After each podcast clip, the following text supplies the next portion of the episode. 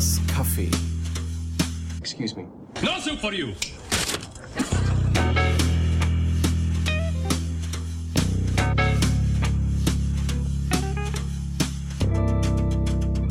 Coopers Café. So, ihr feinen Menschen. Hallo und herzlich willkommen zu Coopers Café. Äh, wir machen heute eine Update-Ausgabe, seit langem mal Endlich. wieder. Ja. Jo.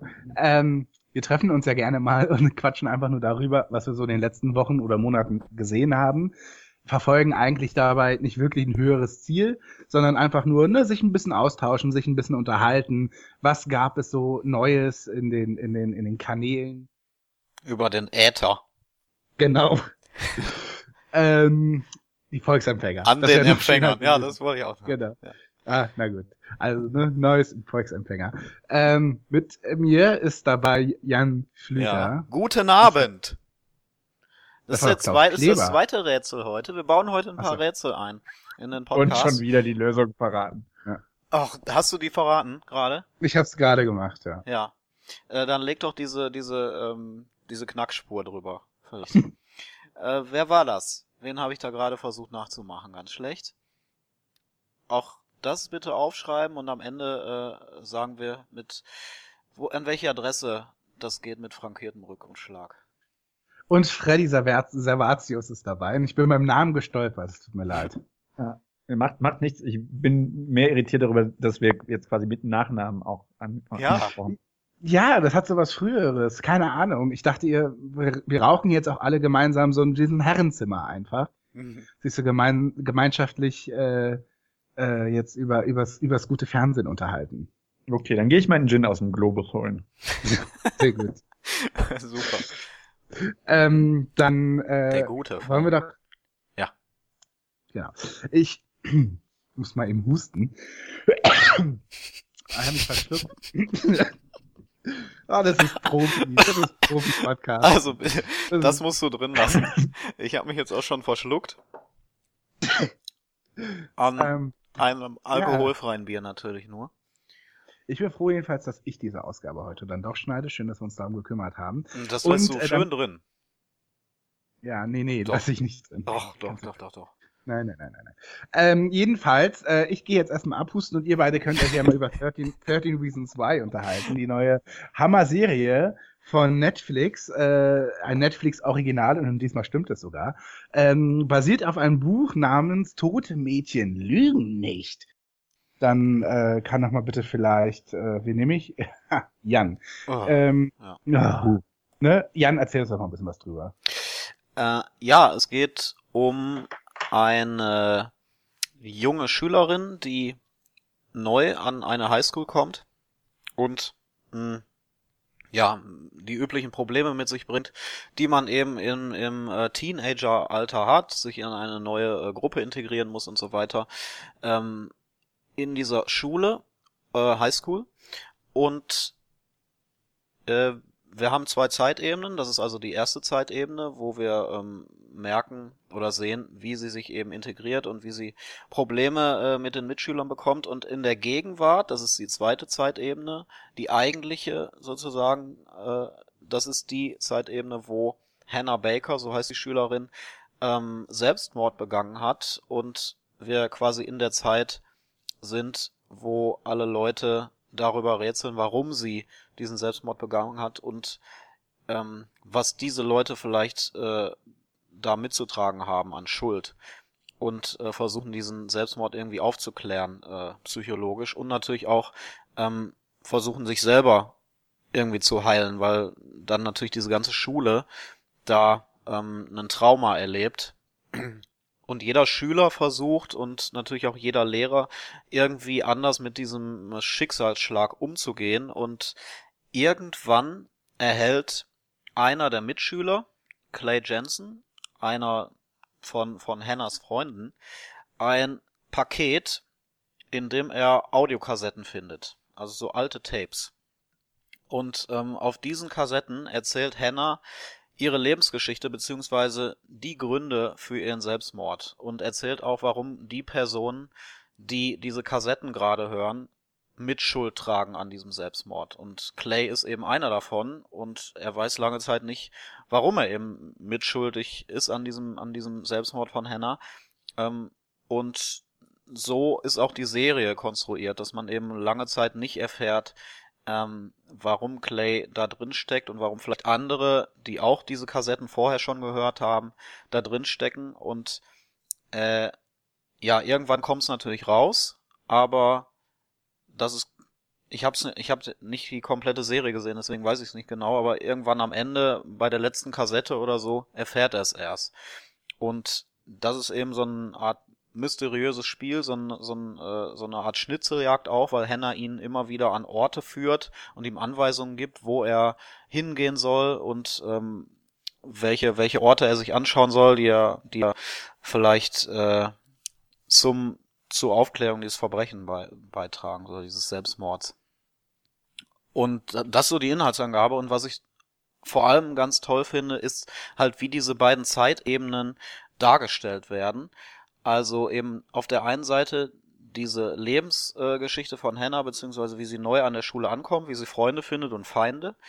Äh, und auf der anderen Seite eben diese Trauerzeit nach Hannahs Selbstmord. Ähm, visuell großartig gemacht mit warmen und dunklen Farben, mit hellen und, und dunklen ähm, Einstellungen oder, oder so Filtern, die da drüber gelegt werden.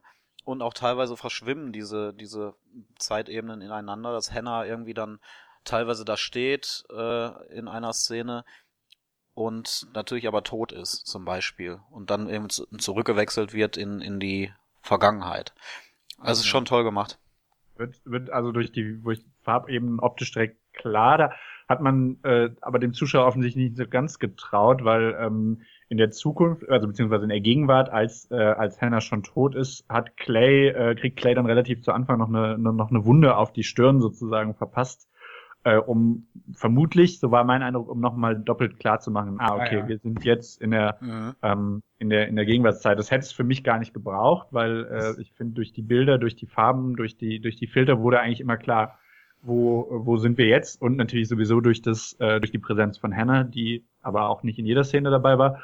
Ähm, ich finde aber tatsächlich vor allem diese Grundidee, die, die ja aus dem Buch dann auch schon kommt, äh, äh, sehr schön, eben 13 Gründe, 13 Personen, die sozusagen ähm, äh, der Grund, ein, ein Grund äh, darstellen und jeder kriegt so seine eigene Kassettenseite. Es ist, wenn ich richtig bin, Kassette 10, die sich mit Clay beschäftigt. Mhm. Also er wird sozusagen relativ lange ähm, äh, lange äh, ähm, auf Spannung gehalten. Ähm, und es sind auch 13 dann, Folgen und jede Folge ist halt ein, eine Kassette so, ne? Genau, jede Folge ist eine Kassette und jede Kassette wiederum ist ein Grund, warum sie sich, äh, warum sie sich umgebracht hat. Ähm, deswegen finde ich die Deutsch, den deutschen Titel äh, auch oh, eher furchtbar. schwierig gewählt. Tote Mädchen lügen nicht, naja. Ähm, wäre auch relativ einfach, meiner Meinung nach, zu, äh, zu, zu übersetzen gewesen. Ähm, aber ja, genau. Ähm, und was, was auf jeden Fall verändert ist im Vergleich äh, von, von Buch zu, äh, zu Serie ist äh, eben, dass das ja 2007 äh, veröffentlicht wurde. Ähm, da war es halt so, dass die Kassette durchaus noch präsenter, äh, präsenter war und ähm, ähm, das sozusagen nicht als ungewöhnlich gesehen wurde, dass die, dass die Jugendlichen äh, da ihre, ihre Audiokassetten hören, sondern es war damals noch eher, eher üblich zu sagen. Ähm, aber jetzt ist es halt schon so, dass er, dass Clay, der die Kassetten ja bekommt, sich erstmal irgendwie auf Umwegen äh, einen Walkman besorgen muss, um dann überhaupt die Möglichkeit zu haben, das Ganze zu hören. Äh, was ich schon einen ganz spannenden, ganz spannenden Weg dahin finde. Mhm. Und wir haben, wir nehmen im Prinzip die Perspektive von Clay ein. Ähm, wir wissen genauso viel wie er. Also wir wissen nicht weniger, aber auch nicht mehr. Weil wir immer halt dieses Tonband mithören quasi oder äh, Hannah, die eben off spricht dann äh, und ihre Geschichte erzählt, genau zu der Zeit, wo Clay dann eben die Kassetten hört und wir sind eben eher in, in dieser Serie als, als äh, beteiligter Zuschauer. Und was ich halt spannend finde, was mir dann irgendwann auffällt im, oder was einem auffällt so im Laufe der zweiten, dritten Folge, dass man ja dadurch nur Hannahs Perspektive erzählt bekommt. Und damit nur eine Seite quasi der Medaille. Und dann wissen wir eben, wenn wir den deutschen Titel mal nehmen, wissen wir ja nicht, ob tote Mädchen wirklich nicht lügen oder ob sie vielleicht doch lügen. Ob Hannah vielleicht ihre Geschichte erzählt, die aber gar nicht die objektive Wahrheit ist. Und äh, Clay, Genau. Ja, Clay äh, kommt dann halt auch irgendwann darauf und wir Zuschauer eben dann auch, uns dämmert das, oder mir ist es zumindest dann erst aufgefallen, als Clay auch so langsam äh, zu zweifeln beginnt, ob ihre Geschichte wirklich wahr ist, weil dann so ein paar Unstimmigkeiten entstehen, wenn er auch äh, mit Leuten spricht, ähm, die auf den Kassetten genannt werden und so weiter. Und diese Unstimmigkeiten führen eben dazu, dass man als Zuschauer eben auch an dieser Wahrheit von Hannah zweifelt. Und das finde ich halt super. Und das bringt so einen ganz neuen Spin in dieses, ähm, in dieses Teenie-Drama-Genre, was, was ja doch relativ ideenarm ist und ähm, was ich so jetzt auch noch nicht ge gesehen habe. Also so eine Art Meta-Ebene auch irgendwie wieder. Nee, genau, also man, man, also äh, ein Stück weit, zumindest ging es mir so, wünscht man sich dann schon, dass das, was sie ist, äh, was sie, was sie erzählt, der Wahrheit entspricht. Aber es kommen schon auf jeden Fall äh, gelegentlich immer Zweifel auf und äh, äh, es erfolgt auf jeden Fall Widerspruch, äh, auch durch die, durch die Charaktere, äh, durch die Charaktere, die selber auch eine Kassette sind, sozusagen, also Ja. die selber ein, äh, ein Grund sind. Und was ich eben auch spannend finde, ist, also bei allen ähm, Personen, die äh, denen eine Folge gewidmet ist, ist einem eigentlich meistens äh, sofort zu Beginn der Folge relativ klar, warum sie jetzt äh, ein, ein Grund sind, warum, also warum sich Hannah wegen, unter anderem wegen ihnen umgebracht hat. Äh, nur bei Clay, äh, der ja die, die Hauptfigur ist, weiß man es halt gar nicht so recht. Also es ist schon auch ein Love Interest für, für Hannah. Die sind immer ein bisschen, bisschen am Flirten. Irgendwann kommt es dann auch mal zum Kuss. Ich hoffe, das darf ich sagen, ohne äh, jetzt zu sehr zu spoilern sozusagen. Ähm, genau, aber ähm, bei ihm weiß man sehr, sehr lange, auch bis zum Ende seiner Folge eigentlich nicht, äh, warum er auf den, auf den Tapes befindlich ist. Und das erfährt man erst sehr, sehr, äh, sehr, sehr spät. Ähm, während es, wie gesagt, bei anderen relativ, äh, relativ offensichtlich ist, was sie jetzt äh, geleistet haben, sozusagen, warum sie sich wegen ihnen umgebracht hat. Mhm. Sau- Sorgt ja die Serie ja gerade ein bisschen für Kontroversen, ne? Habt ihr das mitbekommen? Dass Ja. es irgendwie, irgendwie an Schulen eventuell ein Problem ist. Manche wollen jetzt irgendwie verbieten, dass man darüber spricht oder so. Und andererseits haben sich ein paar, ja, Pädagogen oder so kritisch geäußert. Und zu sehen, zudem wurde zumindest bei Variety, weiß ich noch, diskutiert, ob es nicht eventuell zu grafisch ist. Also der Selbstmord und so weiter. Äh, habt ihr da eine Meinung zu? Ähm, also ich finde äh, tatsächlich, dass wenn äh, ein Selbstmord abschreckend wirken kann, dann tut dieser Selbstmord es. Also es ist schon sehr, äh, es ist schon sehr krass draufgegangen sozusagen und nicht, also wirklich nicht splattermäßig, sondern es ist, also es wirkt so, als könnte das ein realistischer Selbstmord sein. Ich kann das jetzt selbst eher eingeschränkt beurteilen, aber ähm, also es wirkt auf mich auf jeden Fall sehr, sehr, sehr nah dran äh, und hat dann letztlich schon Schockwirkung. Und das, was ja oft jetzt auch vorgeworfen wurde, ist, dass es den Selbstmord romantisiert. Und das sehe ich äh, wirklich in der Serie so überhaupt nicht. Also ähm, man kann ähm, tatsächlich viel, äh, oder was auch viel gesagt wurde, ist, dass, ja, dass Hannah sich nicht so anstellen soll und so. Also, ähm, und wer das sagt, der hat meiner Meinung nach überhaupt nicht verstanden, worum worum es bei der Serie geht. Ähm, aber diese Romantisierung sehe ich einfach nicht. Also es ist kein, es ist kein schöner Tod sozusagen, um das jetzt mal mit ja, Nazi-namen Sprechfass zu formulieren. Ähm, nee, sehe ich nicht. Also, äh, und ich finde, es ist wichtig, sich damit zu befassen. Und im Zweifel müssen halt Eltern, äh, Eltern schauen, ob sie das ihren Kindern zumuten können. Aber da kann nicht Netflix äh, die Entscheidung haben. Wobei ich da gerade äh, hellhörig geworden bin bei diesem Punkt ähm, Romantisierung, weil das hatte ich eigentlich auch irgendwie ähm, im Kopf. Ich muss dazu sagen, ich habe nur vier Folgen gesehen und in den vier Folgen wird halt nicht so viel Substanzielles erzählt, dass, dass ich irgendwie schon genau wüsste, warum sie sich umgebracht hat, weil das mehr oder weniger normale Teenager-Probleme sind, ne? Ähm, aber ich, ich vermute einfach, dass es dann nochmal deutlich krasser wird und diese ersten Folgen, ich finde auch, das nimmt relativ langsam Fahrt auf, deswegen habe ich auch erstmal aufgehört, äh, das zu gucken. Ähm, die erzählen oder die lassen einem doch relativ klar im Dunkeln, warum, warum sie sich umgebracht hat.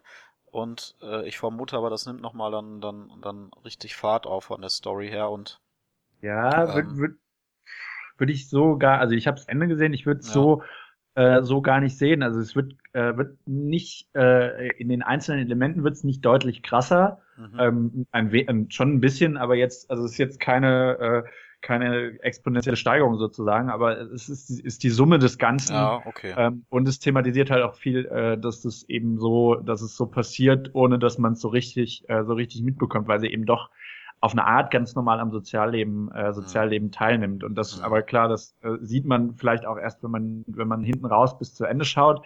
Und da kann man es dann vielleicht wieder verstehen, wenn ich dann nach Folge 9 allerdings abbreche und, und das so nicht gesehen habe, dann könnte es wiederum schwierig werden für mich als Nutzer. Ja, und ich glaube, das machen halt viele, die dann diese Kritik üben, äh, wegen Romantisierung. Das sind normalerweise immer Leute, die dann äh, nie die Serie komplett gesehen haben. Ja. Ja, äh, wir hatten gerade schon an angesprochen, diese Farbgebung, äh, Vergangenheit, Gegenwart, wunderbar umgesetzt, dieser Spagat. Was man noch dazu sagen muss, geiler Soundtrack. Also diese Indie-Soundtracks von, äh, ich glaube, hauptsächlich Joy Division und The Cure. Das passt unfassbar gut zu der Serie. Und das holt natürlich auch wieder die älteren Zuschauer ab. Äh, und das, da sieht man wieder, dass Netflix auch versucht immer, diese äh, Serien nicht nur für eine spezielle Zielgruppe zu, ähm, zu machen, also die, die Teenager-Zielgruppe, sondern es können sich durchaus oder sollen sich anscheinend durchaus auch ältere Leute angucken, ähm, die dann mit solchen Sachen natürlich auch abgeholt werden. Dann letztlich äh, funktioniert auch da die, die, die Walkman-Zeit sozusagen. wieder. Stimmt, ganz genau, ja. Ähm, ja, ich kann nur sagen, wer äh, Bock hat auf dieses Genre, sollte auf jeden Fall diese Serie gucken, 13 Reasons Why. Es gab ja am Anfang des Jahres auch noch ähm, Riverdale, was auch noch gestartet ist. Ähm, war auch nicht schlecht, aber eher, sagen wir mal, ähm, wenig innovativ und, und halt das typische Teenager-Drama-Konzept oder aus verschiedenen Teenager-Dramen einfach einen Mix gemacht irgendwie von Pretty Little Liars und, und Gossip Girl und so weiter und es, da fehlte die Neuheit und die sehe ich dann hier schon auf jeden Fall, sowohl in der Stor- Story als auch in der, in der, ähm, ja, audiovisuellen Darstellung. Also bei Riverdale bin ich, äh, bin ich jetzt wiederum raus. Ich wollte noch einen Satz oder zwei Sätze zu, äh, zu 13 Reasons Why äh, im Abschluss sozusagen sagen. Ähm, äh, bin ich sehr froh, dass äh, da nicht äh, Selena Gomez, Selena Gomez äh, besetzt wurde als, als Hauptrolle, wie es ursprünglich äh, scheinbar im Gespräch war, die jetzt dann auch als ausführende Produzentin letztlich mit dabei war.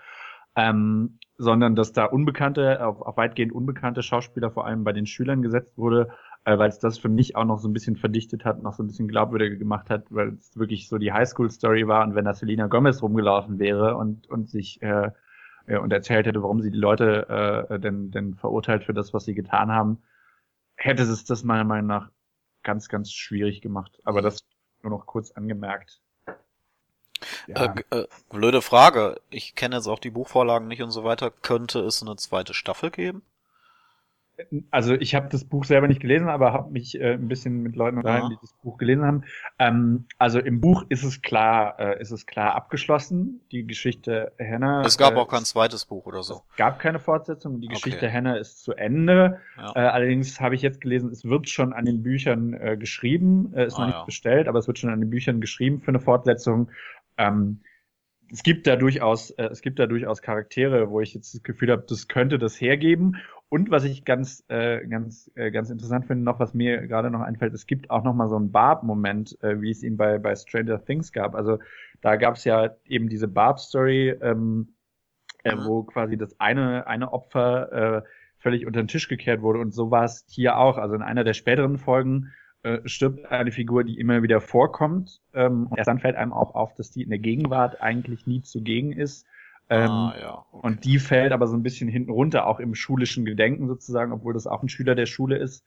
Ähm, aber gut, der bietet halt für die Staffel jetzt auch keine weitere Perspektive, nur, nur ganz Interessantes zu sehen. Und ja, es fällt einem dann, wenn man es sieht, äh, plötzlich so wie Schuppen von den Augen, um mal ein Klischee zu bemühen.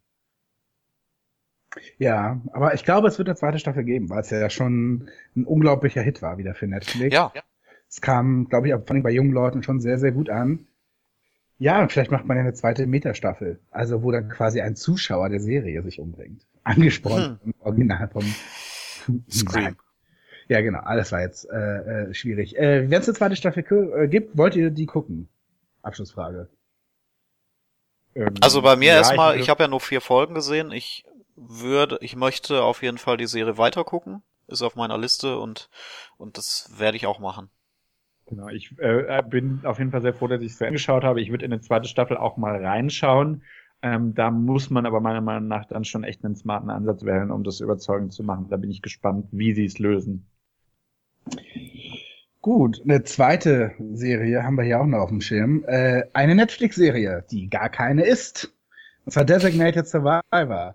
Wird in, Deutschland dein als, wird in Deutschland als Netflix-Original verkauft. In Wirklichkeit ist es natürlich eine ABC-Serie, ne? also sie läuft auf dem US-Network ABC. Und äh, hier in Deutschland gibt's eben die, die Vermarkt die, die Senderechte äh, von Netflix gekauft. Ähm, genau, und diese Serie äh, läuft. Ich weiß gar nicht, wie wir bei Netflix sind, auf welchem Stand. Äh, 15 Folgen sind da jetzt gelaufen. Also ich guck's in, äh, bei Netflix. Also zwei Folgen hinter der US-Ausstrahlung sozusagen. Ja, 18 sind's, glaube ich. 18, okay, drei Folgen. Ja, sind wir jetzt beim Stand ABC. Ähm, Genau, und äh, in der Serie geht es eben um Tom Kirkman, der ist äh, eigentlich, äh, in, er arbeitet in Washington, ist parteilos, äh, ist Politiker und ist dort irgendwie zuständig, irgendwie quasi ein Minister für, ich glaube, was war das? Haus Wohnungsbau, Haus, äh, Urban, irgendwas und so, genau. Ja. So Sozialwohnen und so einen ganzen Kram und so. Hat er eigentlich einen Schreibtischjob, führt ein einfaches Leben, ist nicht im Rampenlicht, hat seine Familie und ihm geht's ganz gut, er ist ein ganz bescheidener Typ.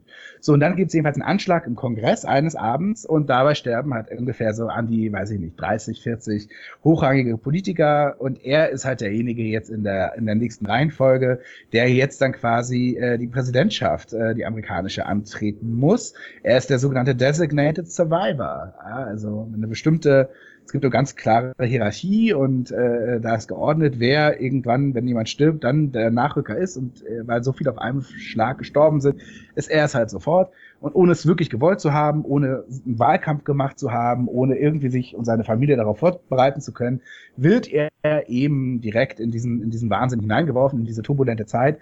Äh, auch natürlich in eine turbulente Zeit des Terrorismus, denn es war natürlich ein Anschlag äh, auf das äh, Kapitol äh, und äh, äh, das äh, darum geht es in, in dieser Serie.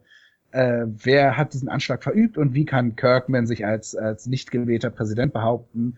Er hat viele Feinde, er hat er hat aber auch äh, viele Befürworter, Unterstützer und eben das Ganze natürlich noch gepaart jenseits des politischen Parketts noch mit äh, eben ja familiären Problemen einfach. Wie ist das, wenn man jetzt als First Lady auf einmal im Rampenlicht steht? Ähm, so grob äh, ist das die Idee der Serie. Und äh, wir haben zumindest alle mal reingeschaut, nicht wahr? Jan? Ja, ja ein bisschen mehr sogar. Genau, ich auch ein bisschen mehr. Und äh, wie, wie, wie findet ihr, wie findet ihr diese? Also ich finde es äh, find's sehr spannend. Also ich finde, dazu kommt eben kommt noch die, die Prämisse, ähm, dass Kiefer Sutherland, der äh, den, den Kirkman spielt, eigentlich äh, am Abend, äh, wo dieses Unglück passiert, er hätte entlassen werden sollen von, vom US-Präsidenten aus seinem, seinem Ministerposten sozusagen. Also das heißt, er ist auch noch der, der eigentlich sowieso schon Entlassene, der nur noch auf dem letzten, äh, auf seinem letzten Thronfolgeplatz äh, sitzt äh, und dann nachrückt, weil, weil eben der Kon das komplette Kongressgebäude in die Luft fliegt und alle, alle Parlamentsmitglieder ums Leben kommen und alle ähm, bis, bis auf einen Senator weg sind. Ähm, äh, ich finde es also es ist sehr amerikanisch natürlich, äh, also allein diese diese Szenerie, wie dann äh, wie dann das ähm, Kapitol in die Luft geht, es ist natürlich über alle Maßen sozusagen, aber ich finde es ist sehr sehr spannend gemacht, interessante äh, Figurenkonstellationen, einen schönen Kosmos im Weißen Haus an, an Figuren geschaffen. Äh, natürlich äh, ein sehr kleiner Kosmos für das, was man sich im Weißen Haus wahrscheinlich real vorstellen würde. Ähm, eine interessante Privatgeschichte um den Präsidenten Kirkman entwickelt äh, und es bietet natürlich Potenzial, immer, äh, immer neue Geschichten äh, nachzuschießen, äh, was für mich jetzt zum ja, Mitte, Mitte, Ende der Staffel hin so ein bisschen ähm, ja, äh, gerade äh, sein, sein, sein Pulver verliert, äh, in, in, in meinem Eindruck. Mhm. Ja, das war mein Problem, aber glaube ich auch schon viel früher. Ähm, ich finde, die Serie ist großartig, großartig gestartet und auch extrem spannend gestartet. Also ich habe gleich zwei, drei Folgen direkt gesehen und dann nach fünf Folgen oder so auch abgebrochen schon. Also diese, diese verschiedenen Geschichten, die aufgemacht werden, gerade auch diese privaten Geschichten, das fand ich irgendwie, hat nicht zusammengepasst. Das hat für mich so ein bisschen gewirkt wie ein Flickenteppich. Also dann hast du den Sohn äh, von dem, von dem frischen Präsidenten, der dann irgendwie mit, mit Gras dealt, glaube ich. Und äh, dann auf der anderen Seite natürlich die Sachen, mit denen der Präsident umgehen muss. Dann hast du noch die Geschichte, äh, wo die Polizistin rausfinden muss oder ich weiß nicht FBI oder irgendwas ja. äh, rausfinden will, ähm, was wirklich hinter diesem Bombenattentat steckt, auf eigene Faust eben herausfinden will, nicht nicht abseits dieser offiziellen Untersuchungen und ähm, ich kann, also ich, ich konnte da persönlich nicht so viel mit anfangen. Also mich ist immer so ein bisschen, oder ich habe es auch wahrscheinlich unfreiwillig mit Homeland irgendwie verglichen, immer, wo ja eher eine riesige Story, eine epische Story im, im Vordergrund steht, die einen großen Raum einnimmt und hier haben wir eben verschiedene kleinere Stories, die auch teilweise sehr abgekoppelt voneinander sind, eben privat und beruflich, diese beiden Sachen. Ja, und das hat mich dann irgendwann sehr schnell gelangweilt. Und dann habe ja. ich abgebrochen und so wie ich gehört habe, oder jetzt auch von Freddy und, und Basti, glaube ich, auch schon mal, hast, du hast ja auch schon mal gesagt, dass, dass das äh, irgendwann den, den, den, den, äh, das Pacing verliert. Ja, ja, es verzettelt sich tatsächlich sehr und es lässt auch ganz viel einfach liegen. Also es ist, ähm, es dreht sich sehr, sehr schnell. Hm. Und ähm, man hat den Eindruck, äh, Homeland ist ein ganz schöner Vergleich, weil ich fände auch, Designated Survivor würde erstmal wahnsinnig gut tun, wenn das schön zwölf oder 13 Folgen sind. Es müssen nicht 22 sein, das ist halt eine Network-Serie, dann passiert das schnell. Aber so langsam, finde ich auch, streckt sich das alles zu sehr oder verzettelt sich halt einfach mittendrin.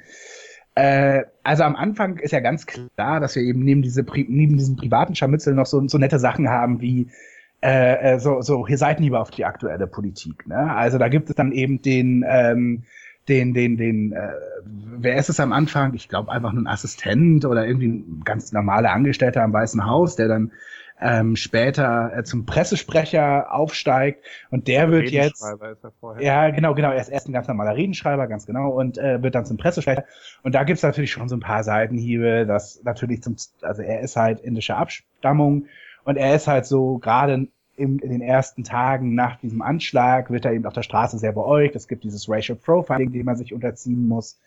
Und dann gibt es noch einen sehr ähm, republikanischen Gouverneur, der sich mit äh, Kirkman auseinandersetzt, äh, äh, der, der, der eben äh, denkt, er steht über den Dingen und hat sich diesem nicht gewählten Präsidenten nicht zu beugen. Das ist schon so ein bisschen trumpig. Ähm, sowieso, wenn dann gefordert wird, jetzt müssen erstmal alle Muslime hier raus und, und, und das ist alles völlig in Ordnung und so. Da hast du schon so diesen aktuellen Bezug. Hinzu kommt aber natürlich durchaus so diese Überlegung, ist es was Terroristisches, was irgendwie aus dem Nahen Osten kommt oder irgendwie so. Äh, was mittlerweile, soweit kann ich jetzt schon mal sagen, überhaupt keine wirkliche Rolle mehr spielt, denn, äh, wie wir dann später herausfinden, findet, äh, die eigentliche, der eigentliche Terror, die eigentliche Bedrohung kommt halt aus dem Inneren, ne? aus dem Umkreis des Weißen Hauses. Und das ist natürlich was, was wir schon super oft bei 24 gesehen haben. Und es war schon so natürlich, oh Gott, wir haben die neue Serie von Kief, mit Kiefer Sutherland, auch von Kiefer Sutherland, er produziert das auch ähm, Jack Bauer und so weiter steht natürlich dann ganz groß drüber und man wollte dann gleich so, nee, nee, wir sind anders, wir sind politischer und so weiter. Jetzt geht's aber tatsächlich darum, wer ist der Maulwurf? Wer verrät hier was? Warum war der eine Senator äh, noch im Kongress? Äh, warum saß er da? Und dann auf einmal zwei Minuten vor dem Anschlag hat er den Platz verlassen und so. Was ist mit dem los? Äh, irgendwie ne, das ist dann jetzt so dieses Riesending. Und das ist schon irgendwie weird. Und ehrlich gesagt, ich bin jetzt schon fast am Ende der ersten Staffel und jetzt haben wir nochmal eine neue Drehung drin und nochmal ist jemand verwickelt drin und die Motive sind jetzt ganz anders, politisch gesehen sozusagen. Das ist irgendwie weird. Und man merkt halt auch, es gab Showrunner-Wechsel ja, und ja. Ähm, das ist irgendwie, ich wäre auch ohne diese Info schon darauf gekommen, dass sich das total dreht. Ähm, Designated Survivor hatte eine lange Pause von drei, vier Monaten äh, bei ABC und kam zurück und war auch erstmal ganz anders. Dieses ganze, diese ganze, diese terroristische Verschwörung mit irgendwelchen äh, äh, Truppen und so weiter, das ist jetzt wirklich alles weg. Und wir haben uns erstmal, vielleicht auch zum Verschnaufen, haben wir jetzt erstmal Kirkman gesehen, wie er so Pressekonferenzen hatte und so ein Town Hall Meeting, also das ist eben so dieses berühmte, man unterhält sich mit den Bürgern und nimmt deren Sorgen ernst, da schlägt er sich ausgezeichnet drin, also da sehen wir dann, da geht's halt, da menschelt es halt sehr. Und da, diese Phase haben wir eben auch. Und das ist aber so von allem immer nur so, so, so Farbkleckse. Und es ergibt aber kein gesamtes, wirklich gutes Bild. Und ich kann nur sagen, ich bin momentan doch eher abgeturnt von dieser Serie. Ich war zu Beginn begeistert. Ich fand den Piloten saustark. Ja, ja. Fand auch die ersten Folgen richtig gut. Ähm, aber was wir da alles mitmachen und auch wenn man das überlegt, ich meine, du hast das schon angedeutet, Jan, wir haben ja auch noch den Neben, äh, den Neben-Arc, äh, Story-Arc ähm, mit, der, mit dem FBI, das, das ermittelt. Und da haben wir dann eben jetzt auch noch, da, da gibt's eine Erpressung und dann, dann stirbt das Kind von jemandem und dann gibt es da irgendwie ganz viele dunkle Gestalten noch und so.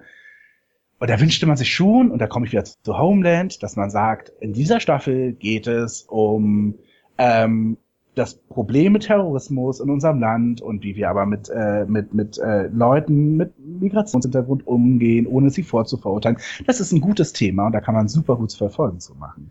Dann macht doch in der zweiten Staffel das, wo wir jetzt gerade sind, nämlich äh, äh, ja nationalsozialistische oder neonationalsozialistische Strömungen im Weißen Haus, dann macht das für die zweite Staffel oder so.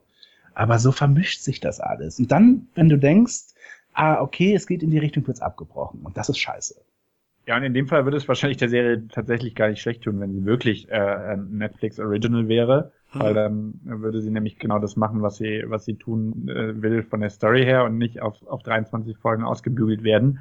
Ähm, und klar, ihr habt schon recht, also so conspiracy-mäßig äh, wird eigentlich von Anfang an angedeutet, ja, so richtig kann man dann irgendwie doch trauen. Ähm, äh, und im Zweifel muss man, muss man, muss man da jeden hinterfragen und es kommt von innen raus. Das ist schon sehr 24-mäßig, obwohl ich auch am Anfang begeistert davon war, dass ich eigentlich finde, dass ähm, Kirkman, also Kiefer Sutherland, äh, gerade nicht, äh, nicht Jack Bauer ist, sondern eine, eine ganz andere, ganz andere Figur. Ähm, Hast du das Town Hall Meeting gesehen? Nee, da, so weit bin ich noch nicht, nee. Okay, also das ist dann Jack Bauer. Aber das ist eben der, der sympathische, der, der menschelnde Jack Bauer. Naja, genau. genau. Und, aber dann nervt mich auch wieder, dass, äh, dass, dass Kirkman ja eigentlich dann doch irgendwie so eine so eine Mary Sue ist, äh, die, die, äh, der gut mit Leuten kann, der alles für seine Familie tun will und nur das Beste will und, äh, und, und keine Schwächen zeigt und äh, also ja, was heißt keine Schwächen, doch schon Schwächen zeigt, aber ähm, äh, aber wirklich nur nur ans Gute orientiert ist und und in diesem Politikbetrieb sozusagen äh, von allen Haien umgeben ist. Mhm. Ja, also ich ähm, guck's aktuell nicht mehr und äh, werde die restlichen Folgen vielleicht im Sommer nochmal schauen. Und selbst da bin ich mir nicht mal sicher. Und dann wird, äh, wird ein Strich runtergemacht nach der ersten Staffel und dann glaube ich war's. Machen Strich drunter. genau. Nur eine Frage noch. Geht's euch, ging's euch bei äh, Cal Penn, der den Pressesprecher sp äh, spielt, auch so, dass ihr die ganze Zeit äh, seine Figur aus Harold und Kumar gesehen habt? Das Ding ist, ich habe noch nie einen einzelnen Harold und Kumar-Film gesehen. Okay. Also nein. Ich habe mich äh, nämlich sehr lange daran gewöhnen müssen und habe dann ein bisschen zu ihm recherchiert und festgestellt, dass er tatsächlich äh, äh, unter Obama im Public Relations Department im Weißen mhm. Haus gearbeitet hat. Ja, das ich ganz interessant finde. Ja. Mhm. Ähm, aber ich habe trotzdem äh, Harold und Kumar gesehen, wenn ich ihn gesehen habe. Auch in Guantanamo? Ja, also langsam hat er dann irgendwann seine, seine, seine Rolle sozusagen verloren, aber auch immer, wenn er vor dem äh, White House Press Corps stand, habe ich gedacht. Ähm, ah. Aber es, es gibt Harold und, und Kuma in Guantanamo. Ja, ja, ja, ach so, genau. das mal, ja. Den, den teilt es. Den könnte ja, man ja. sich ja vielleicht mal anschauen. Ne? Coopers Flimmerkiste. Natürlich. Diesen Teil zusammen. Ja. Also Jan hat aufgehört und fängt wahrscheinlich auch nicht mehr Ich an, werde ne? es nicht mehr weiter gucken, weil ähm, dazu gibt's auch eben genug andere Serien, äh, also Polit-Serien äh, oder, oder Investigation-Serien, wie, wie nannte man das? Terroristenserien von mir aus, die, die besser sind. Und das sind Homeland und äh, House of Cards und die schaue ich halt beide noch und Designated Survivor fällt für mich da ab. Kann ich verstehen. Ich werde es wahrscheinlich weiter gucken, aber, aber wie ihr an meiner Stimme hört, auch nicht voller Begeisterung, sondern eher, weil ich dann doch äh, interessant finde, wie sie es äh, wie sie es jetzt lösen sozusagen. Äh, kommen wir mal von Netflix zu Amazon. Die haben nämlich auch einen tollen, äh, eine tolle Idee gehabt, nämlich eine Serie zu machen. Die erste deutschsprachige Amazon-Serie, die es gibt. Äh, ich weiß nicht, ob ihr es mitbekommen habt. Dieser Sch Matthias Schweighöfer, ne? Äh, ist ja. Habe ich noch äh, nie gehört, den Namen. Also ich kenne ihn, er ist dieser Comedian bei Circus Hadigalli. Ah, So, so ein blonder. Äh, äh, und äh, der, der hat jetzt eine Serie, ja. eine Hacker-Serie, die heißt You Are Ach, Wanted. das. Richtig. Das passt ja zu ihm. Ja, ähm, genau. Und äh, Freddy, vielleicht willst du ja mal jetzt an der Stelle kurz sagen, You Are Wanted, äh, äh, worum geht's? Was, was passiert da so? Also ich hätte, um echt zu sein, lieber die anderen beiden Serien vorgestellt. Ah, okay. Ich, äh, bin gar nicht, äh, Zu Gar nicht so. spät. Wir Ja. können es zusammen machen. Also Leider, Lukas, Lukas Ach, Franke. wie süß. Lukas Franke. Ja. genau, also das Das ist ein richtig, äh, richtig gut aussehender Typ, muss ich an erster Stelle sagen. Mann, ist ganz, ganz, ganz, ganz ansehnlich. Äh, So ja, also, arbeitet in einem Hotel und wird sozusagen äh, Moment mal, Moment mal, Moment mal. Der- Der putzt jetzt nicht irgendwie das Klo oder, oder ist dort irgendwie der Küchenjunge oder so. ja, der ist schon, ist schon der, der, der, der dicke, der dicke, wichtige Typ im Hotel. Also wir sehen's Manager halt. in einem schicken Er- Hotel. Er steht am Potsdamer Platz irgendwo in so, einem- in, so, einem- in so einem Hochhaus am obersten Stock, schaut aus dem Fenster, redet auf Englisch, wenn nicht sogar Japanisch und hat seine Assistentin. Ah ja, das war so eine richtige ähm, Big Poser. Dick äh, Nummer. Richtig. Ja. Äh, äh, es wird sogar das Hotel genannt. Waldorf Ah. Astoria. Und ich weiß, ich würde mich, ähm, ich frage mich eigentlich, ob die dafür Geld bezahlt haben. Weil glaube, eigentlich da- darfst du den Namen doch gar nicht nennen für so eine glaube- Geschichte, wo das, wo das relativ schlecht wegkommt, das Hotel. Also Product Placement in dieser Serie kann ich mir jetzt ehrlich gesagt so gar nicht vorstellen. ja. Ähm, Das, also er steht halt, äh, genau, also Lukas Frank ist ein Hoteltyp, ne? was möchtest du werden, wenn du groß bist? Hoteltyp. Aber jedenfalls äh, äh, gibt's einen, äh, gibt's einen kleinen äh, Stromausfall in diesem Hotel und da ist auf einmal Chaos und er rampelt. Leute. In Was der denn? ganzen Stadt, in ganz Berlin ist Stromausfall. Aber doch nicht in der ersten Folge schon. Doch. Ja. Das geht mit einem Blackout los. Ich denke, der Berlin. kommt erst. Nein, der ist in der ersten Folge. Da siehst du, wie er am Fenster steht und gerade Englisch redet. Da geht in ganz Berlin die Lichter aus. Okay. Das war doch So, und jedenfalls, Szene. ja, alles klar. Jedenfalls gibt's da so einen riesen Tumult und ein Chaos und ein vermeintlicher Gast in diesem Hotel verletzt sich äh, bei so einer Tagung oder so und dann jedenfalls äh, tauscht der Lukas Franke mit ihm äh, die Kontaktdaten aus, damit es irgendwie eine Entschädigung geben kann. Lukas Franke bekommt auf seinem Handy eine Datei zugeschickt, äh, so von wegen hier meine Kontaktdaten und so weiter. Er öffnet diese Datei und damit beginnt quasi sein Albtraum, denn er hat sich irgendwas auf seinem Handy eingefangen und ist nun auf einmal ins Visier von Hackern geraten. Ähm, diese missbrauchen eben alles, was sie über ihn finden, seine Daten und äh, seine, seine ganz privaten äh, Informationen, auch zu seiner Familie und so weiter, und verstrecken, äh, verstricken ihn quasi in so ein, in so, ein- in so ein, in, in Machenschaften, für die er eigentlich gar nichts kann. Und natürlich ist es dann so, dass die Polizei ihm auf den Fersen ist, denn ist er für diesen Blackout verantwortlich und äh, warum äh, äh, äh, warum, warum hat er irgendwie, warum plant er angeblich einen Anschlag, den er ja gar nicht plant und so weiter und so weiter. Ne? Also quasi so ein typisches Hacker-Ding eigentlich. Ja, und er muss dann natürlich, äh, hat dann, äh, ist dann mit diesem, äh, muss sich da mit Hackern selber auseinandersetzen und versucht dann irgendwie Verbündete zu finden, die ebenfalls totale Technikfreaks sind und an Rechnern sitzen und ihm da irgendwie helfen. Dann trifft er auch noch so eine ominöse Frau auf dem Motorrad und die äh, versucht ihm irgendwie, also sie steckt da auch mit drin, aber auch eher unfreiwillig, denn sie sagt irgendwann zu ihm, Mensch, ich war doch genauso wie du, mich haben die doch da genauso reingezogen und sie versucht, sie hilft ihm irgendwie, wird aber gleichzeitig wahrscheinlich selbst erpresst. Ja. Genau. Ja, und es gibt halt die private Geschichte noch, die auch ähm, eine große Rolle einnimmt oder viel, viel ähm, äh, Screentime Time einnimmt, weil natürlich die familiäre Situation irgendwann zur Katastrophe wird oder unerträglich wird, weil ja, man sich komplett beobachtet fühlt und weil letztendlich auch irgend so eine Geschichte gesponnen wird, dass ähm, Lukas Franke seine Frau betrügt ähm, und da vermute ich jetzt mal auch, dass es ähm, und sie erfährt es eben von der von der Affäre sozusagen und da habe ich eben auch die Vermutung, oder man weiß es eigentlich, dass die Affäre eben auch äh, ähm, erpresst wird von den Hackern und sozusagen spielen muss, dass, dass äh, da mal was gelaufen ist. Ähm, also mehrere Leute werden erpresst und Lukas Frank ist einer von ihnen und es wird so eine Art äh, Psycho-Thriller daraus gesponnen, der eben auch ins Privatleben natürlich eingreift. Matthias Schweighöfer. Was fangen wir an mit dem Burschen? Ich weiß nicht, also ich fand ähm, eigentlich die, die Idee ganz gut, wenn natürlich auch erinnert mich das auch mal wieder an, an eine andere Hacker-Serie, die ähm, Mr. Robot sich nennt, aber ich glaube, Leute, die halt so viele Serien gucken wie wir, die vergleichen das halt immer mit amerikanischen Serien und da gibt's halt immer was, was man woanders besser findet. Ähm, ansonsten fand ich das eigentlich am Anfang relativ komisch. Ähm, ich wurde, ich fand, da wurde an den falschen Stellen langsam erzählt und an, an den falschen Stellen schnell. Also da hat es für mich irgendwie das Gefühl gehabt, als wollte man es unbedingt auf eine amerikanische Erzählweise trimmen und hat es aber nicht so richtig hingekriegt. Also dann wird halt mal länger auf Matthias Schweighöfers Gesicht geblendet äh, und das ist aber eben fünf Sekunden zu lang. So ein Beispiel. Ähm, und da habe ich irgendwie wieder gedacht, okay, man versucht hier wieder sich äh, den US-Verhältnissen irgendwie anzupassen, aber das klappt nicht so richtig. Pff, ähm, ansonsten ist mir das später nicht mehr aufgefallen. Also generell fand ich das Erzähltempo ganz okay. Ja. Das Tempo ist voll in Ordnung, finde ich. Finde ich. Ich finde es ja. ehrlich gesagt auch relativ flott erzählt. Also dagegen kann man jetzt nicht sagen. Ich finde auch, dass eine Folge irre schnell zu Ende war.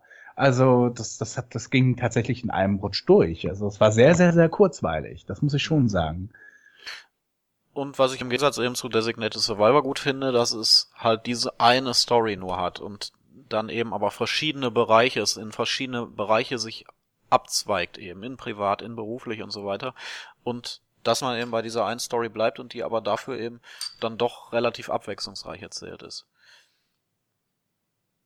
Ich muss sagen, soweit um das, äh, das beurteilen zu können, äh, bin, bin ich wiederum gar nicht gekommen. Also ich bin nach drei Folgen ausgestiegen, weil es mich wirklich, äh, ich weiß nicht, also ja, es ist irgendwie flott erzählt, da gebe ich dir schon recht, Basti, aber ich finde, obwohl es flott erzählt ist, kommt es mir gar nicht so vor, als würden die Folgen, äh, als würden die Folgen schnell vergehen, sondern ich finde, es ist einerseits äh, äh, flott erzählt und, und schnell runtergeschnitten sozusagen, auch wenn es mal ab und an diese diese Schweighöfer-Sequenzen gibt, äh, wobei ich da eher den Eindruck habe, dass das sozusagen die Produktion wollte, um noch ein bisschen Screentime für Schweighöfer zu haben. Hm. Ähm, finde ich, zieht sich dann, obwohl es, es ist so, so geschnitten ist, dann doch relativ, äh, relativ lange hin. Also ich weiß nicht, da ist für mich äh, jedes, jedes Klischee bedient sozusagen. Die Figuren sind irgendwie dann doch, doch Stereotype und dafür zieht's mich, also da, dadurch zieht sich für mich die, äh, die, die Folge auch auch wenn sie irgendwie 40 Minuten dauert, gefühlt auf 70 hin. Mhm. Sein. Hatte ich gar nicht. Ich dachte sogar immer so, was jetzt ist der Absta Abspann da? Was aber auch daran liegt, dass diese vermeintlichen Cliffhanger total scheiße sind. Mhm. Also wir haben in der ersten Folge gibt's den Cliffhanger, dass es dann halt die Polizei konfrontiert Lukas mit äh, mit Videomaterial und wir sehen halt, dass er beim Baumarkt irgendwie Zusätze für für so Sprengstoff kauft oder irgendwie so. Und äh, sein Gesicht wird eben äh, da rein kopiert. Da waren ursprünglich mal eben dieser dieser ominöse Hotelgast, der ihn da verklagen wollte. Und der hat das gekauft und, und die Überwachungskamera hat eben aufgenommen, dass es das Gesicht von Franke gewesen sei. Völlig belangloser, blöder Cliffhanger war wir schon vorher mehr oder ja, weniger. aber wussten. an der Stelle muss, muss ich auch gerade sagen, weil es so gut passt, ist so schlecht gemacht von, also die Effekte sind so schlecht, dass da musste man wirklich lachen, als man diese äh, Kamera gesehen hat oder diese, diese Einstellung, wo halt irgendwie mit der Kamera ein Gesicht drüber gelegt wurde. Das ist so schlecht okay, gewesen. Also habe ich jetzt nicht gesehen, aber ja, äh, die zweite, äh, zweite Folge hatte halt den Cliffhanger, dass äh, Alexandra Maria Lara, die spielt halt die Frau von Lukas, äh, bei der Aufführung äh, ist des gemeinsamen Kindes und neben ihr ist ein Platz frei, sie wartet auf Lukas und dann setzt sich Katrin Bauerfeind daneben und sagt, ich bin Julia. Und wir wissen halt, das ist eben die Affäre und dann ist das der Cliffhanger, der irgendwie auch so überhaupt nicht gut ist also gerade für ein Hacker-Drama, sorry, aber da erwarte ich, oh, so ein Psychothriller, mhm. da erwarte ich ein bisschen was Besseres. Aber na gut, äh, immerhin gab es diese Cliffhanger, das finde ich tatsächlich sogar sehr amerikanisch und gar nicht schlecht. Mein, also mein Problem, ein Problem ist, es ist total belanglos, es ist wirklich überhaupt nicht so richtig spannend. Es ist so völlig egal, was dort passiert.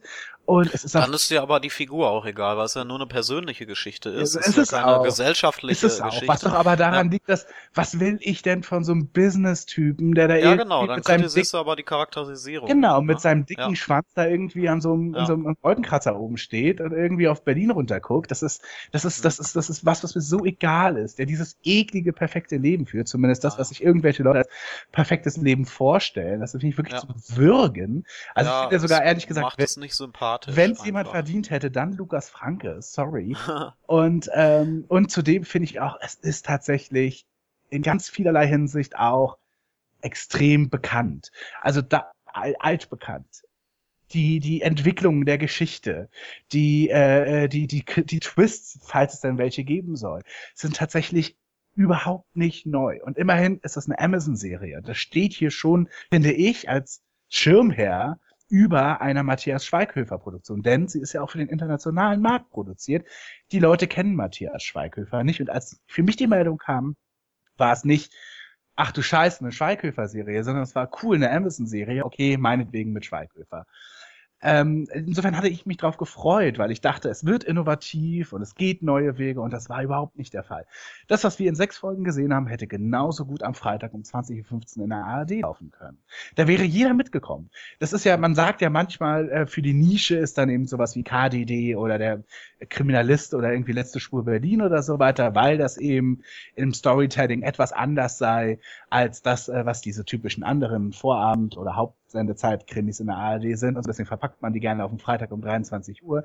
Das Ding ist tatsächlich super belanglos und das kann man auch gut, richtig gut nebenbei weggucken. Und es ist auch gar nicht schlimm, wenn man da irgendwas, irgendwas verpasst oder so. Es ist überhaupt nicht anspruchsvoll und es fordert mich auch überhaupt nicht heraus.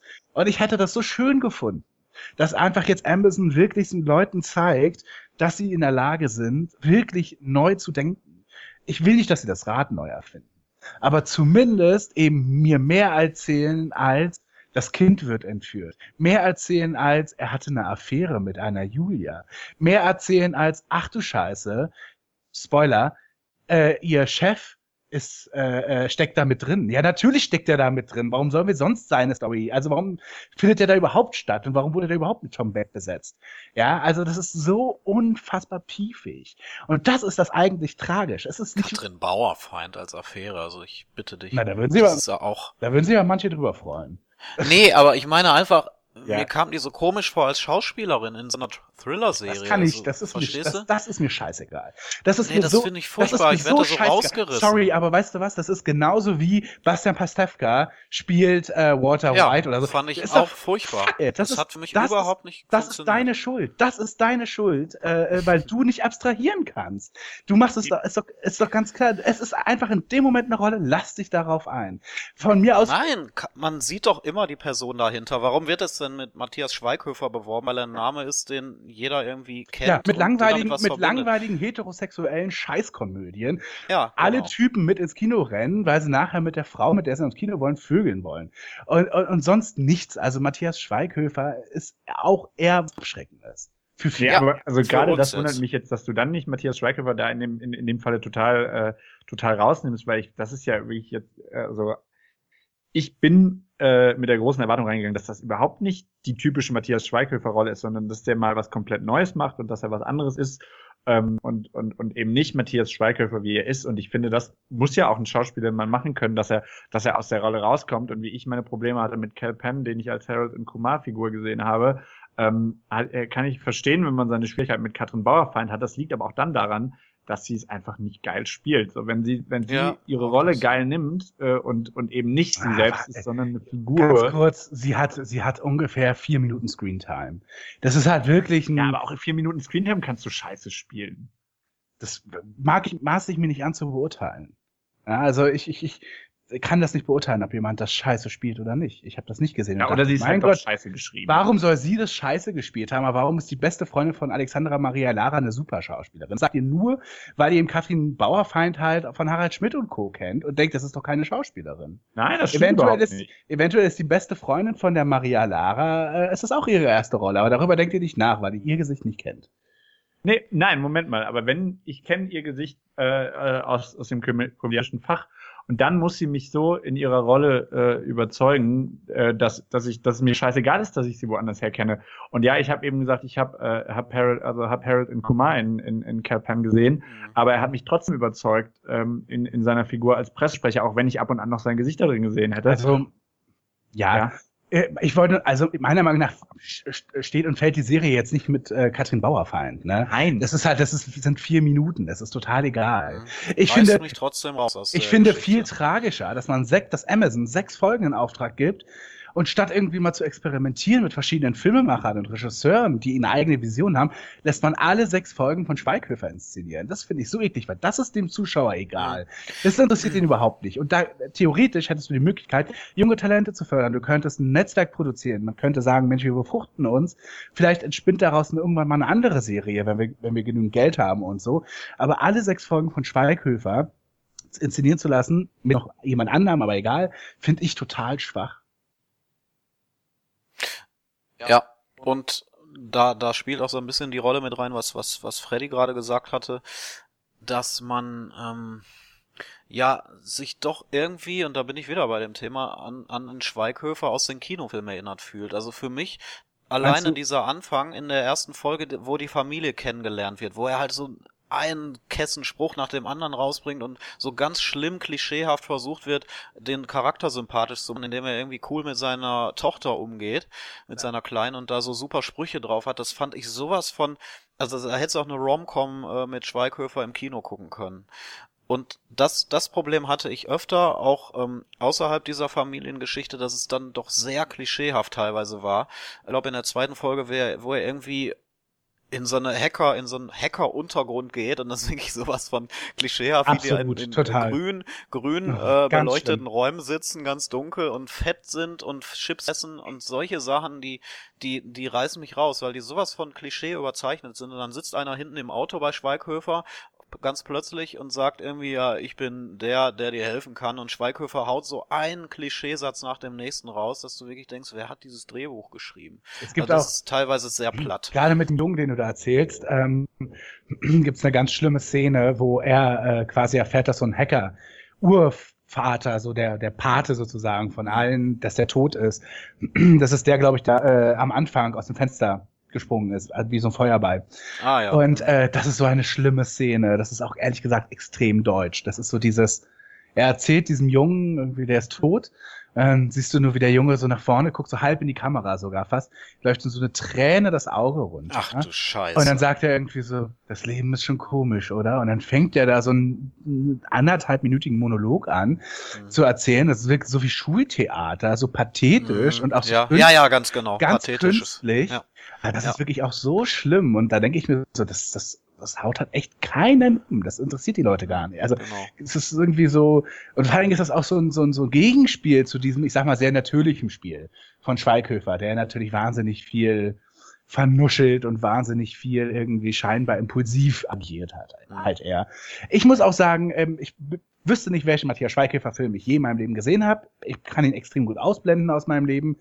Ich finde ihn un unsympathisch tatsächlich, ähm, oder er ist mir einfach, weiß ich nicht, ich, egal. Erst, egal. Nee, es ist schon eher eine Antipathie, die da ist. Ähm, aber ich konnte mich in dem Moment trotzdem von lösen, fand seine Figur unerträglich und äh, äh, fand eben auch diese Serie schon also sehr verschenkt halt einfach. Es ist halt auch harmlos und auch sehr ärgerlich, finde ich, weil das ist, glaube ich, nicht das, was Amazon halt unbedingt wollte. Es ist nicht zum wirklich draufhauen, aber es ist nee. nicht. Es ist, es Diese Sachen, die ich gerade gesagt habe mit Klischee und so weiter, die passieren halt punktuell. Es gibt sehr gute Szenen da drin in der Serie, die auch wirklich ja kinoreif oder was weiß ich oder oder sehr amerikanisch wirken oder einfach sehr sehr gut sind. Ähm, die Anfangsszene mit dem Blackout zum Beispiel und was danach passiert. Aber es gibt immer wieder auch diese furchtbar schlechten klischeehaften Szenen, die die halt dann gegenüber diesen diesen guten Szenen stehen. Ja. Na, also ihr habt beide, Aber, ihr habt beide abgebrochen? Naja, weiter gucken oder nicht, ist die Frage, Freddy. Nee, also ich bin, äh, hab bis Folge 3 geschaut. Ich glaube, kann mir nicht vorstellen, dass ich dass ich es nochmal anfasse, weil es also wirklich mhm. mich zu Tode gelangweilt hat. Ich auch bis Folge 3. Ich werde es aber trotzdem, glaube ich, zu Ende gucken, weil es einfach auch nur sechs Folgen sind. und man dann das doch relativ schnell hinter sich hat. Also Ja. es war nicht so schlecht, dass, dass, dass ich es abbrechen würde dafür. Aber es könnte auch sein, dass ich erst im halben Jahr dazu dann komme, äh, das weiter zu gucken oder so. Also ich habe mir vorgenommen, nicht mehr mit der Prämisse ranzugehen. Es ist ja bald, bald vorbei. Ja, eigentlich hast du recht. Ja. Es gibt eine zweite Staffel, ne? Die kommt. Ja.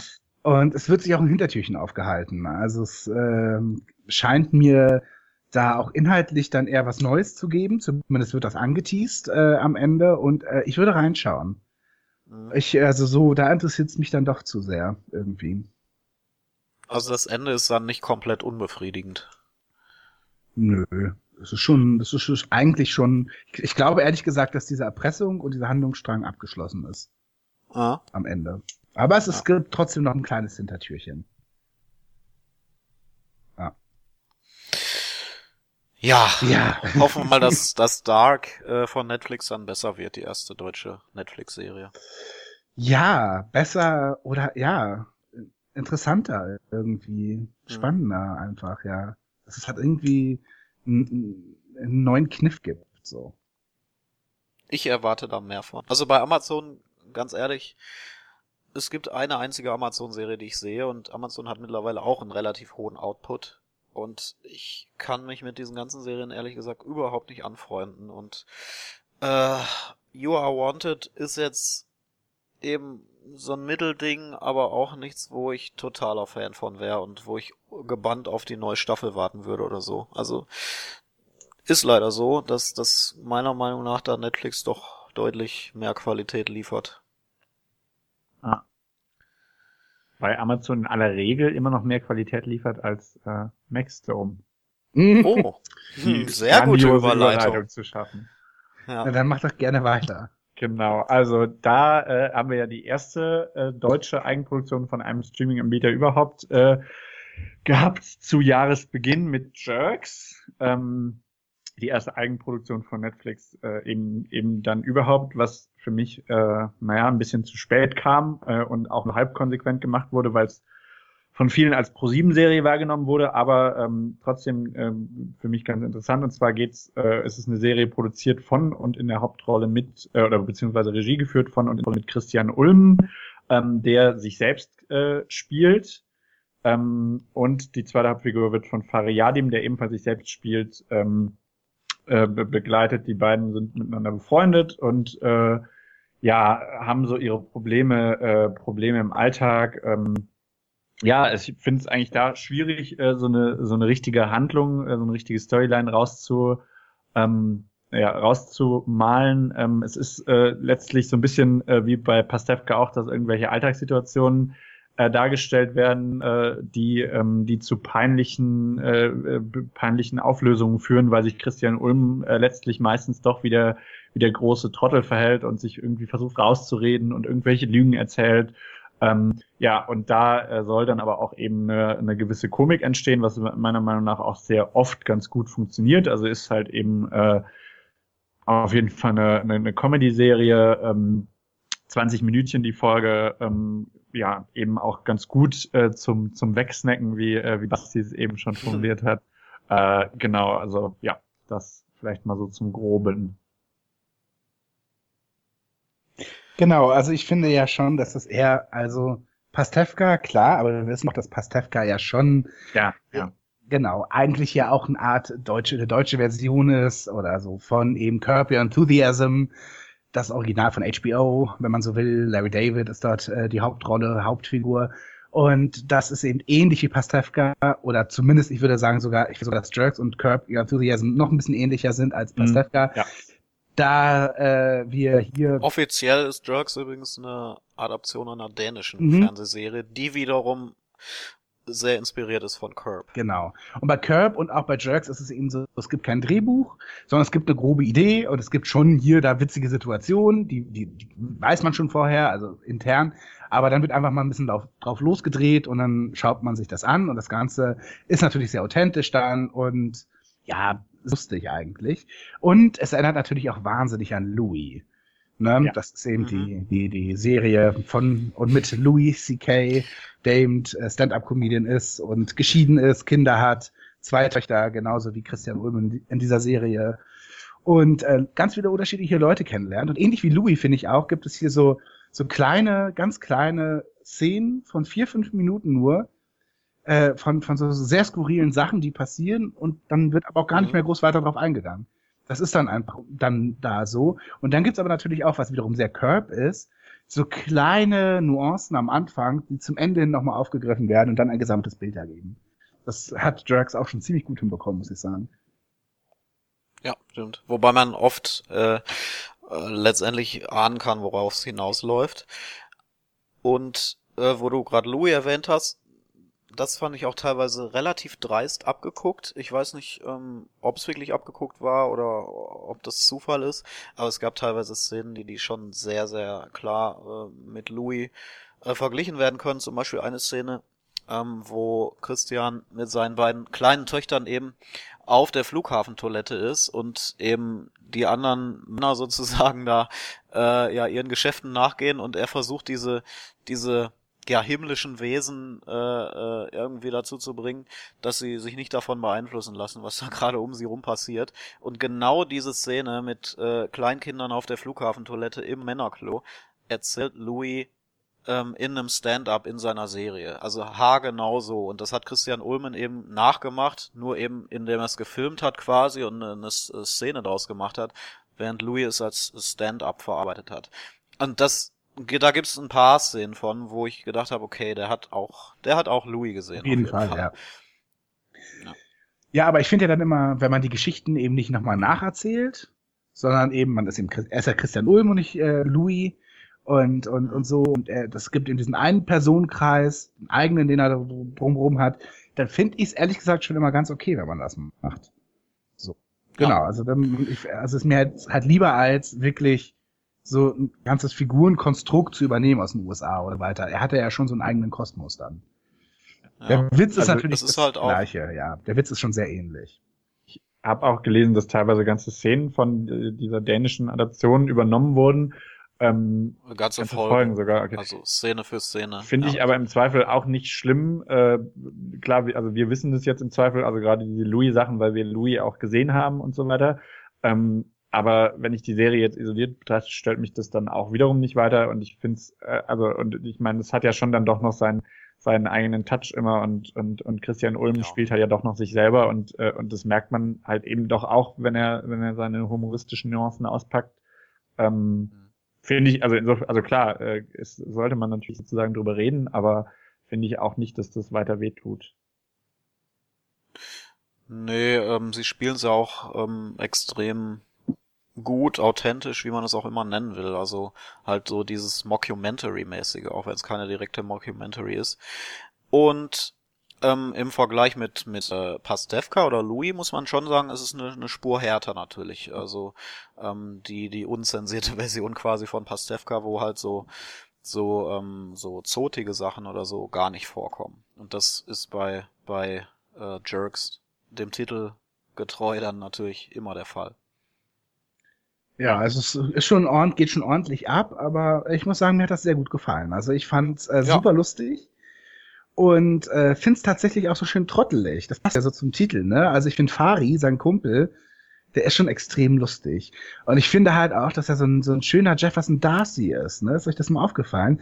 So die ganze Zeit immer, wenn er mit, äh, mit seinem Kumpel äh, zusammen ist, dann hacken die immer geile Ideen aus und kommen irgendwie auf Quatsch oder was auch immer, was sie irgendwie, irgendwie, äh, oder irgendwie verspinnen sich in irgendwelchen doofen Situationen. Und dann immer, wenn seine Frau dann da ist, will davon nichts gewusst haben und dann, dann, dann, dann, ja, irgendwie hält er sich so aus allem, versucht sich so rauszuhalten und so. Also, ne, Christian, äh, Beide, wohnt, Fari ja auch. Nee, aber er, nee, ich meine ja Fari im Ach so. Besonders, weil Fari wirft ja auch gerne mal Christian so vom, vom, vom Zug irgendwie. Also zum Beispiel, wenn er sich, wenn er ihm dann diesen Porno gibt, den er sich dann anschaut, so, ja, wo denn? Naja, pff, Videorekorder gibt's doch im Zimmer meiner kleinen Tochter oder meiner Stieftochter. Geht aber nach oben und guckt dir den an äh, und so weiter, damit er, damit Christian Ulm eine Samenprobe abgeben kann, wohlgemerkt. Ähm, super gute Folge übrigens. Äh, und, und dann findet natürlich dann Faris Frau, Freundin äh, diesen Porno in, den, in, den, in dem Fernseher im Kinderzimmer des kleinen Mädchens und äh, Fari will davon nichts gewusst haben und sagt dann so, also Christian, wirklich, das ist echt ein bisschen daneben, muss ich sagen, findest du nicht auch? Und so weiter, weil er natürlich auch nicht will, dass ihm dieser Porno gehört, dieser Analporno, ja. Also das ist schon, das ist dann schon diese typische Jefferson Darcy-Situation und darüber konnte ich mich schon sehr amüsieren. Ja, vor allem, weil es auch in diesen Kontrast geschnitten war mit der durchaus äh, feministisch angehauchten Freundin von äh, von Fari, die das dann also auch nochmal doppelt mhm. schlimm fand, dass die Frau sozusagen durch den Analverkehr äh, noch, noch gedemütigt wird äh, und oder auch die auch selbst zum, zum Self-Empowerment sozusagen die Masturbationskurse besucht. Äh, mhm. um, ja, ähm, wo halt es auch sehr schnell hätte abdriften können in so eine Klischeegeschichte, wo du so irgendwie so eine Klischee-Berlinerin zeigst, die halt vegan äh, lebt und eben irgendwie ähm, Kindness-Meditation macht oder so. Aber da, das ist mir überhaupt nicht äh, aufgefallen und das ist positiv, weil die Figuren sind einfach authentisch. Es gibt eine. Ich habe nie das Gefühl gehabt, dass es ein Klischee Es gibt eine Klischeefigur und das ist der ja. neue von von ähm, hier Dingsbums äh, wie heißt sie denn? Ulmen Fernand. Colin. Colin, Colin, Colin Ulmen, genau. Von, die hat ja. halt so einen Sozi-Typen, so einen Soziologen irgendwie als Freund. Das ist ja. so einer, der so voll gut mit den Kindern kann und auch so ein bisschen pädagogisch ist, sich auch so ja. einbringt. Und wie wäre es dann, wenn wir so einfach den Kindern in der Schulpause auch ein bisschen mehr Obst geben könnten oder so?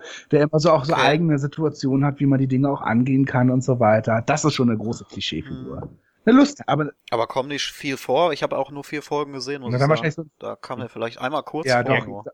Ja, also der erste Freund war ja, erinnern wir uns kurz, von Colleen? K1. Ja, Sido. K1. K1. Sido. Nee, nee, Sido spielt auch mit, aber ja, K1, K1? Ist, äh, ist der Freund von, von Colleen. Charlotte Würdig, ah, okay. genau. Ja. Der sein äh, Fetischmagazin verloren hat. genau, Sido. Ja. Ähm, ja, genau. Und dann taucht dieser, dieser Soziologe auf, der, hm, genau, der gesundes Essen für die Kinder will. Ich finde, es gibt aber noch eine Figur, die sehr klischee, äh, die eher wie ein Klischee rüberkommt. Ich weiß, und zwar der, der, der, der dritte, äh, der dritte Freund, der mit äh, der Dame im Rollstuhl zusammen ist. Ja. Okay, soweit nee. ich nicht.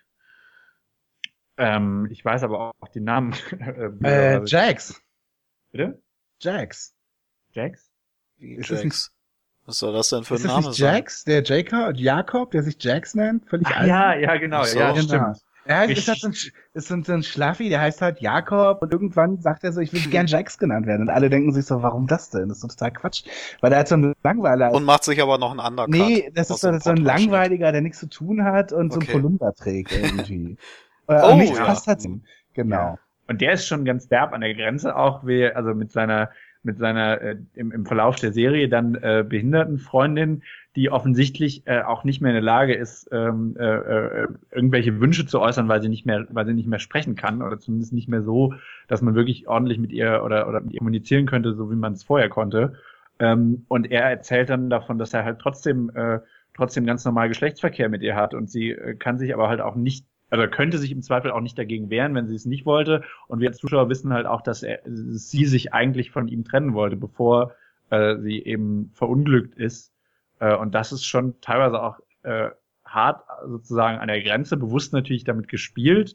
Ähm, da verschluckt man sozusagen auch mal das Lachen, aber da ist die Figur dieser Jax durchaus äh, ja für mich ein bisschen zu stereotyp geraten als eine, als die einzige Figur, wo es mich so ein bisschen stört, phasenweise. Ja, ähm, aber ansonsten, also es gibt natürlich noch andere Sachen, wie zum Beispiel das Onanieren, während das, während das Mädchen sich gerade auf der Toilette versteckt. Ist jetzt äh, sicherlich ja. auch eine Szene, die viele bestimmt auch sehr geschmacklos finden, oder? So gerade wenn es darum geht, irgendwie Kindersexualität aus, sich mit denen auseinanderzusetzen. Oder er erklärt dann. Ja, die aber ja erklärt wird in der Folge. ja, aber was das.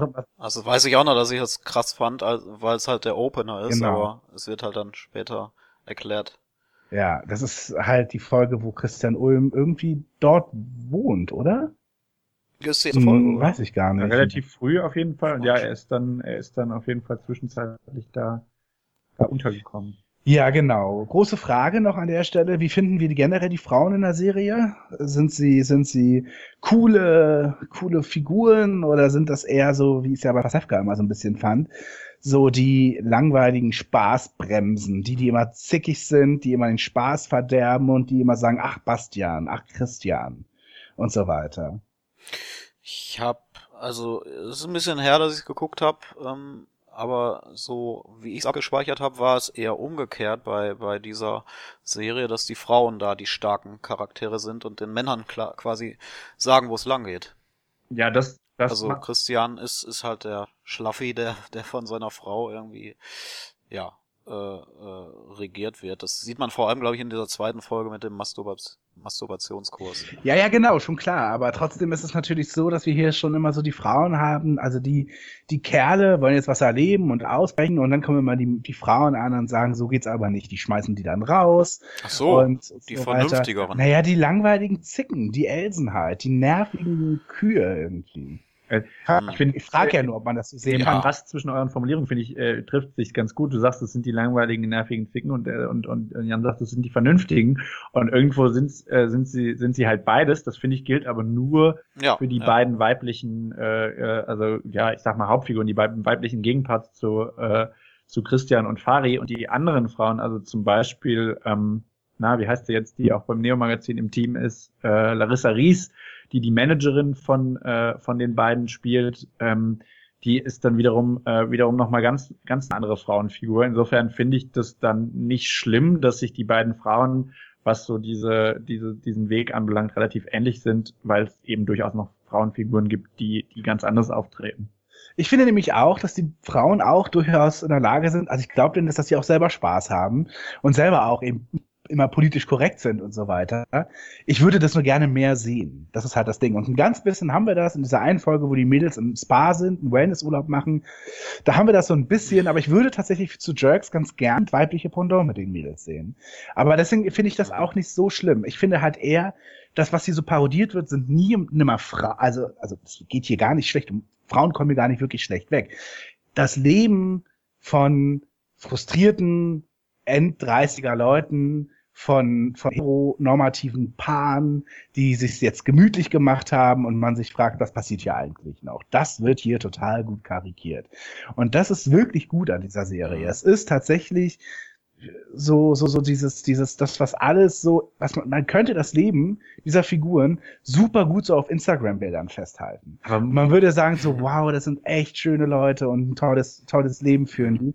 Wo man auch total äh, sich äh, stolz darauf ist, dass man sich nochmal bei Instagram angemeldet hat bis mit Ende 30 und das so ein ganz, ganz großes Ja, Abenteuer ja, ist für und, die und, Leute. und, und, und, und die haben das scheinbar und in Wirklichkeit ist das total verkorkst und irgendwie auch völlig Ja. Panne, was da passiert. Und das ist halt das Schöne. Das ist wirklich so eine Pärchenparodie. Es ist die Aber Parodie. da siehst Ja. du doch nicht im Spa das Gegenteil, oder? Weil ich finde, diese Spa-Szene, die du jetzt auch gerade, die du gerade eben angesprochen hast, zementiert für mich genau das nur noch mal mehr. Die Frauen, die sich so ein bisschen, so ein bisschen verrückt fühlen, weil sie irgendwie das Wochenende im Spa verbringen und sich dann über sexuelle Aber Praktiken alleine ein. Wochenende im Spa, also ich meine, das ist halt sowas von langweilig richtig, oder aber sagen wir mal ihr voraussagbar. Säckchen auf. Also ich, das Nein. ist doch Ja, genau oh das, Gott. Genau das, was du sagst. Ja, okay, äh, okay, aber was mir ja. gefällt ist, sie reden halt über äh, über Oralverkehr, sie reden über äh, ganz viel über Sex und äh, also so, Ja, aber dabei fühlen sie sich so, so verrückt und sie reden aber über, über ganz Nee, normal. Also, im Gegenteil, sogar Christians Frau ist ja so, dass sie das total prickelnd und aufregend findet und eigentlich, sie hat ja eine Affäre mit dieser, mit ihrer Freundin dann. Also, ne? ja. Die haben, die haben dann Sex in dem Hotelzimmer. Und das ist doch, das ist doch, das ist doch eigentlich, äh, man sieht es nicht, aber sie haben's. Und also, ich weiß gar nicht, ob sogar, ob sogar rauskommt. Haben die Sex? Ähm, ich glaube, es ist nur, nur der Kuss zu sehen. Ich weiß, ich Nee, weiß es ist so ganz leicht angeteased. Also nicht ganz leicht, aber es ist man, also es kommt nicht dazu. Es ist jetzt zum Glück nicht so, dass man sagt so, wir haben hier die Kerle und die Mädels dürfen sich auch noch äh, irgendwie anfassen und, und geilen Lesben-Action haben. So ist es jetzt nicht. Ähm, und ich finde aber schon, dass es hier eben auch sehr befreiend tatsächlich ist. Eben nicht prüde oder irgendwie äh, äh, äh, ähm, Mädels, äh, wir machen hier unseren Abendstößchen und so weiter, sondern ich finde es eigentlich auch sehr kumpelhaft, wie die miteinander sind. Nee, also äh, sehe ich, sehe ich nicht so. Also ich finde auch dieses, ähm, wir, wir, wir, machen dann jetzt irgendwie doch ein bisschen was miteinander, äh, hat für mich eher den Eindruck gemacht, ähm, wir machen das jetzt, weil äh, weil es irgendwie mal ein Ausbrechen aus dem aus dem Alltag ist und nicht, wir machen das, weil wir weil wir das wirklich gut finden und äh, und und davon. Aber wieso? Die eine ist doch lesbisch vor ihrem Unfall. Ja, okay, okay, die, okay, ja, richtig, die, sie, aber die äh, die andere sozusagen, darf ich da, das nehme ich ihr, äh, nehme ich ihr, also nehme ich in der Rolle oder in, ist für mich nicht so, als als wäre es wirklich jetzt wow, sondern das ist einfach ich finde, es ist genau die Zementierung dieser, dieser Rollen in, ich mache mal was ganz Verrücktes und mache eben was, was eigentlich nicht so wirklich verrückt ist. So okay. ein bisschen wie Karneval sie... feiern. Ja, und danach noch ein Tattoo stechen dazu, lassen, was aber und abgeht. Dazu hören wieder. sie eine Kiste gehört. ja, super. Naja, das hat dann doch vielleicht neugierig gemacht, weil ich diese Folge noch nicht gesehen habe, die anscheinend so kontrovers ist und ähm, vielleicht doch weiter gucken würde. Weil ansonsten äh, habe ich irgendwie nach diesen vier Folgen, die ich geguckt habe, irgendwie das Gefühl gehabt, dass ich genug Nein. gesehen habe. Hast du die Folge gesehen, wo ähm, der der Neffe von Faris, also wobei Fari und seiner Freundin der Neffe wohnt für eine gewisse Zeit und Fari denkt, dass dieser 13, 14-jährige Neffe total scharf auf, auf, auf, auf, auf seine Frau ist. Das ist so lustig. Das ist wirklich eine unglaublich lustige Folge. Ja. Also es ist auch nicht so, dass es zum Ende hin schlechter wird und das Beste am Anfang war, weil die ersten beiden Folgen fand ich halt gut und danach ich, irgendwie die drei und vier fand ich schon wieder irgendwie. Ich fand es durchgehend ziemlich ah. gut und ich finde es auch extrem amerikanisch. Was mhm. ihm wirklich daran liegt, dass ja. es einfach so unvorbereitet wahrscheinlich gedreht ist. Weil, wie gesagt, wie bei, ja, bei Wanted, ja, dieser Moment da, irgendwie, wenn da dieser Monolog kommt und die Träne da irgendwie runterläuft. Das hast du da genau, gar nicht. Das also, das ist so, dass, da wird nichts wirklich gestellt oder irgendwie unecht oder so, sondern, sondern das ist schon super, super frisch tatsächlich, finde ich. Also ich okay, gelegentlich cool. läuft es mir ein bisschen, bisschen zu absurd und offensichtlich äh, am Ende zusammen, aber das ist schon durchaus verzeihbar, ähm, wenn es nach mir geht. Also ich finde auch, dass es, dass es das Niveau doch relativ gut hält und ich würde auf jeden Fall ähm, eine zweite Staffel auch wieder anfangen. Ich habe ja auch vor drei Folgen dann mittlerweile erzählt, dass ich mir sogar dafür extra das Maxdome-Abo, Probe-Abo abgeschlossen habe. Hm. Aber konnte es jetzt auch kündigen mittlerweile. das ging dann auch noch weiter. Ich habe dann telefonisch angerufen ja, ja. und habe mich über, überzeugen lassen für drei Monate Test und jetzt. Ach doch. Äh, ja, weil äh, ich die, also man, man äh, in, in der Verhandlungsstufe drei ging es dann für 2,66 Euro im Monat. Äh, also wird auch verschleudert und jetzt habe ich es mal drei Monate für insgesamt 7,5. Es gönnt ja, ist vielleicht ganz spannend gerade, weil du der Einzige bist, den ich kenne, der Netflix, äh, Maxdome ja. hat. Was kann man so gucken das, noch? Das Gute ist, ich habe es tatsächlich bis auf Jerks bisher noch für nichts genutzt. Also ich werde ja, diesen Monat auf jeden gedacht. Fall auch danach, wenn ich es dann mal schaffe, bei Maxdome anzurufen, äh, werde ich das dann auch kündigen, äh, weil ich auch noch Amazon und äh, Netflix nutze. Äh, insofern, es wird nicht weiterlaufen. Ich weiß auch im Echtzustand nicht, was man schauen kann. Also das, ein, das Ding ist natürlich so, nur, äh, wenn Maxdome jetzt zuhört und gerne diesen Podcast sponsern möchte, dann finden wir es natürlich super. Äh, dann äh, würden definitiv also, weiter. Wir sind große Maxstorm-Fans, das muss man schon Also ich sagen, finde auch, das Portfolio die, ist toll. Das, das den falschen Eindruck hier erweckt. Und Hallo Onkel, Hallo nee. Onkel Doc und so finde ich super. Also. Es ist natürlich, ja, es hat, hat das Pro7 Sat 1 Portfolio, die ganzen Eigenproduktionen, die man ja sonst auch nicht, nicht bekommen und? kann, äh, in Mediathek. Gibt's auch Prison Break und ich, ich habe, äh, ne, kann man auch gucken. Ja, Ach, ich glaube alles, das kriegt man alles. Also da sind ganz tolle Serien bei und ich finde Jerks ist so eine, eines der wenigen, äh, eines der vielen Highlights, das bei, bei Also auf jeden Fall äh, kann ich auch sagen, dass das Duell Jerks gegen You Are Wanted definitiv an Maxdome geht. Das auf jeden Fall, ja. Ohne nee. Ironie. Ja. Genau, so, dann würde ich sagen, kommen wir jetzt mal im Schnelldurchlauf. Äh, machen wir jetzt noch äh, die tollen Serien, ähm, die wir sonst so in den letzten Wochen gesehen haben. Vielleicht auch nicht so tolle Serien, das kann man natürlich auch besprechen. Ähm, da wäre zum Beispiel Feud, eine neue Serie oder eine neue Anthologieserie aus dem Hause Ryan Murphy. Äh, den kennen wir natürlich aus ganz vielen anderen Serien, zuletzt natürlich der super guten American Crime Story, The People vs. O.J. Simpson und natürlich auch die American Horror Story. Jetzt also seine neue Anthologie, äh, Feud, Betty and Joan, so heißt die erste Staffel, die acht Folgen umfasst. Und es geht um den großen, um die große Fehde zwischen Bette Davis und Joan Crawford. Zwei Schauspielerinnen, die äh, in, in Hollywood die absoluten Superstars waren, zu verschiedenen, zum gleichen Studio gehörten, aber schon damals äh, äh, nicht so gut voneinander reden konnten und beide drehen nun zusammen den tollen Thriller uh, What Happened to Baby Jane. Und äh, da beginnen wir auch quasi in dieser Serie Bette Davis und Joan Crawford, gespielt von ähm, Susan Sarandon und Jessica Lang, treffen aufeinander und äh, äh, wir erleben quasi das, das, das äh, ja, Hollywood der 60er und 70er Jahre, erzählt durch die Fehde der beiden und durch die Figuren, die beide treffen und durch die Leben, die sie dann eben führen. Ähm, das Ganze eben am Set dieses Films, aber auch äh, darüber hinaus noch die folgenden Jahre, äh, denn es gibt noch weitere Zusammenarbeiten und die Wege kreuzen sich der, von den beiden immer wieder. Ähm, genau der Grund der Fehde kann irgendwie so richtig übrigens nie ausgemacht werden. Ähm, also es wäre jetzt schön, wenn man da jetzt irgendwie sagen könnte, da ist mal was vorgefallen oder so. Das kann man tatsächlich gar nicht so wirklich festmachen. Es sind halt einfach nur die zwei größten Filmstars zu der Zeit.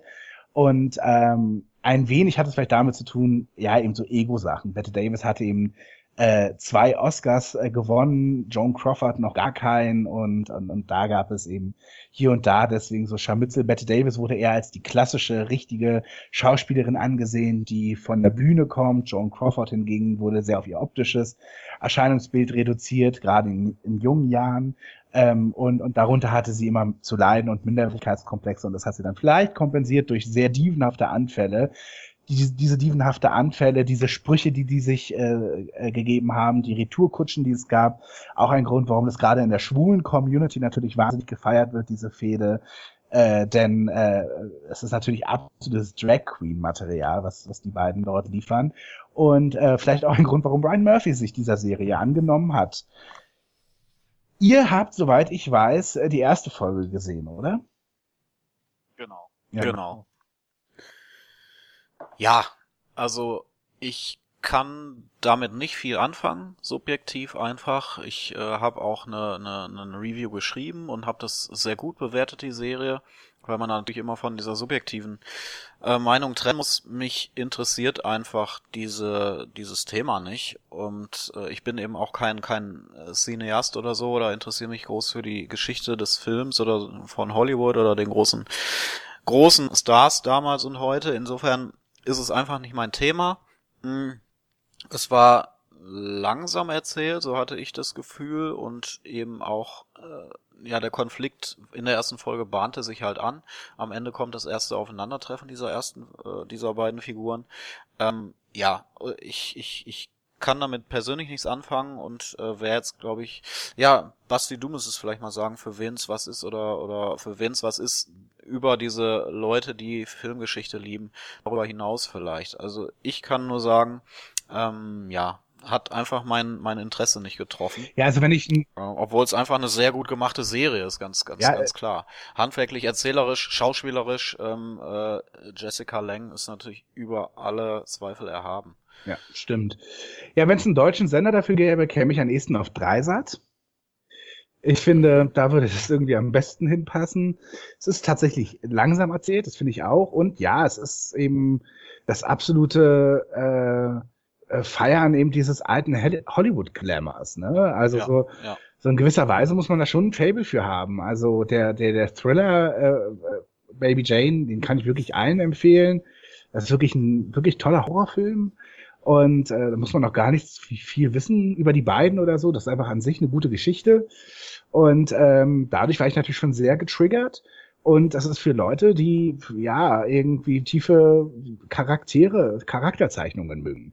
Also es ist schon so, dass du natürlich in diesen Folgen extrem am Leben dieser beiden Frauen teil hast, teilhaben äh, kannst und ähm, du wirklich da sehr tief mit reinkommst. Und es schwankt auch immer so, man, man ist nicht für jemanden oder gegen jemanden. Also manchmal findet man die Aktion von einem krasser, und gegen Ende hin tut dir Joan Crawford irgendwie auch nur noch leid, weil sie, weil sie ja schon eine ziemlich gebrochene Frau am Ende ist, die doch einen sehr dringenden Wunsch hat, geliebt zu werden äh, und die gerade auch zum Ende hin noch viel ja, ertragen hat müssen. Also da gab es dann äh, eine Diagnose, dass sie Krebs hat, die Rollen blieben aus, ähm, sie wurde teilweise ein bisschen zur Witzfigur und dann hat auch noch ihre ihre eigene Tochter ein Buch geschrieben über sie, äh, Mommy Dearest hieß das Ding, wo eben Joan Crawford sehr, sehr schlecht bei wegkam.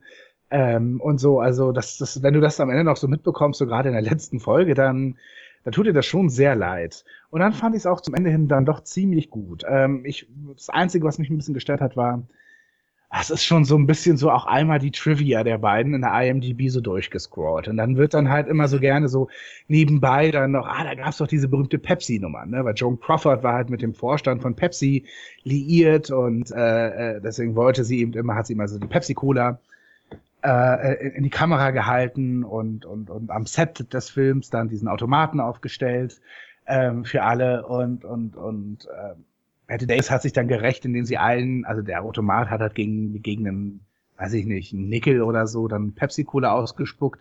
Und John, äh, Betty Davis hat halt stattdessen dann eben ganz viel Pepsi-Cola verschenkt, dass eben alle am Set eben nur noch das haben. Und das sind eben so diese Trivia-Sachen, die du dann irgendwie liest und so, oder eben dieser sehr berühmte Satz von Betty Davis. Sie wurde konfrontiert mit dem Tod von Joan Crawford und äh, Betty Davis sagte, man soll über äh, Tote nur Gutes sagen. Joan Crawford ist tot, das ist gut. Das ist ein sehr berühmter Satz von ihr, der auch sehr grausam eigentlich ist. Ähm, gerade wenn du noch vorher Jessica Lange als Joan Crawford gesehen hast und dann dieser Spruch von Bette Davis kommt, dann denkst du dir auch schon so, Bette, ey, ganz ehrlich, so, so ein Engel warst du ja nun wahrlich auch nicht. Ne? Also wie gesagt, man ist sehr, sehr, sehr drin in dieser Geschichte dann und na klar findet man es gut. Das liegt an Jessica Lange ganz, ganz doll. Susan Sarandon kann da nicht ganz mithalten, finde ich. Ähm, ähm, äh, insofern, ja, dieses, dieses äh, tiefe also es ist wirklich so wie eben das Lesen einer Biografie. Und wer sich dafür interessiert, der, für den ist das schon das Richtige. Mhm. Ja. Dazu ganz kurz auch, weil, weil das passt. Äh, ich glaube, er lässt da auch wirklich, oder Ryan Murphy lässt da auch wirklich Sachen einfließen, die vielleicht noch nie niedergeschrieben wurden oder so, weil er ähm, kurz bevor Bette Davis gestorben ist, hat er ein mehrstündiges Interview mit ihr führen können.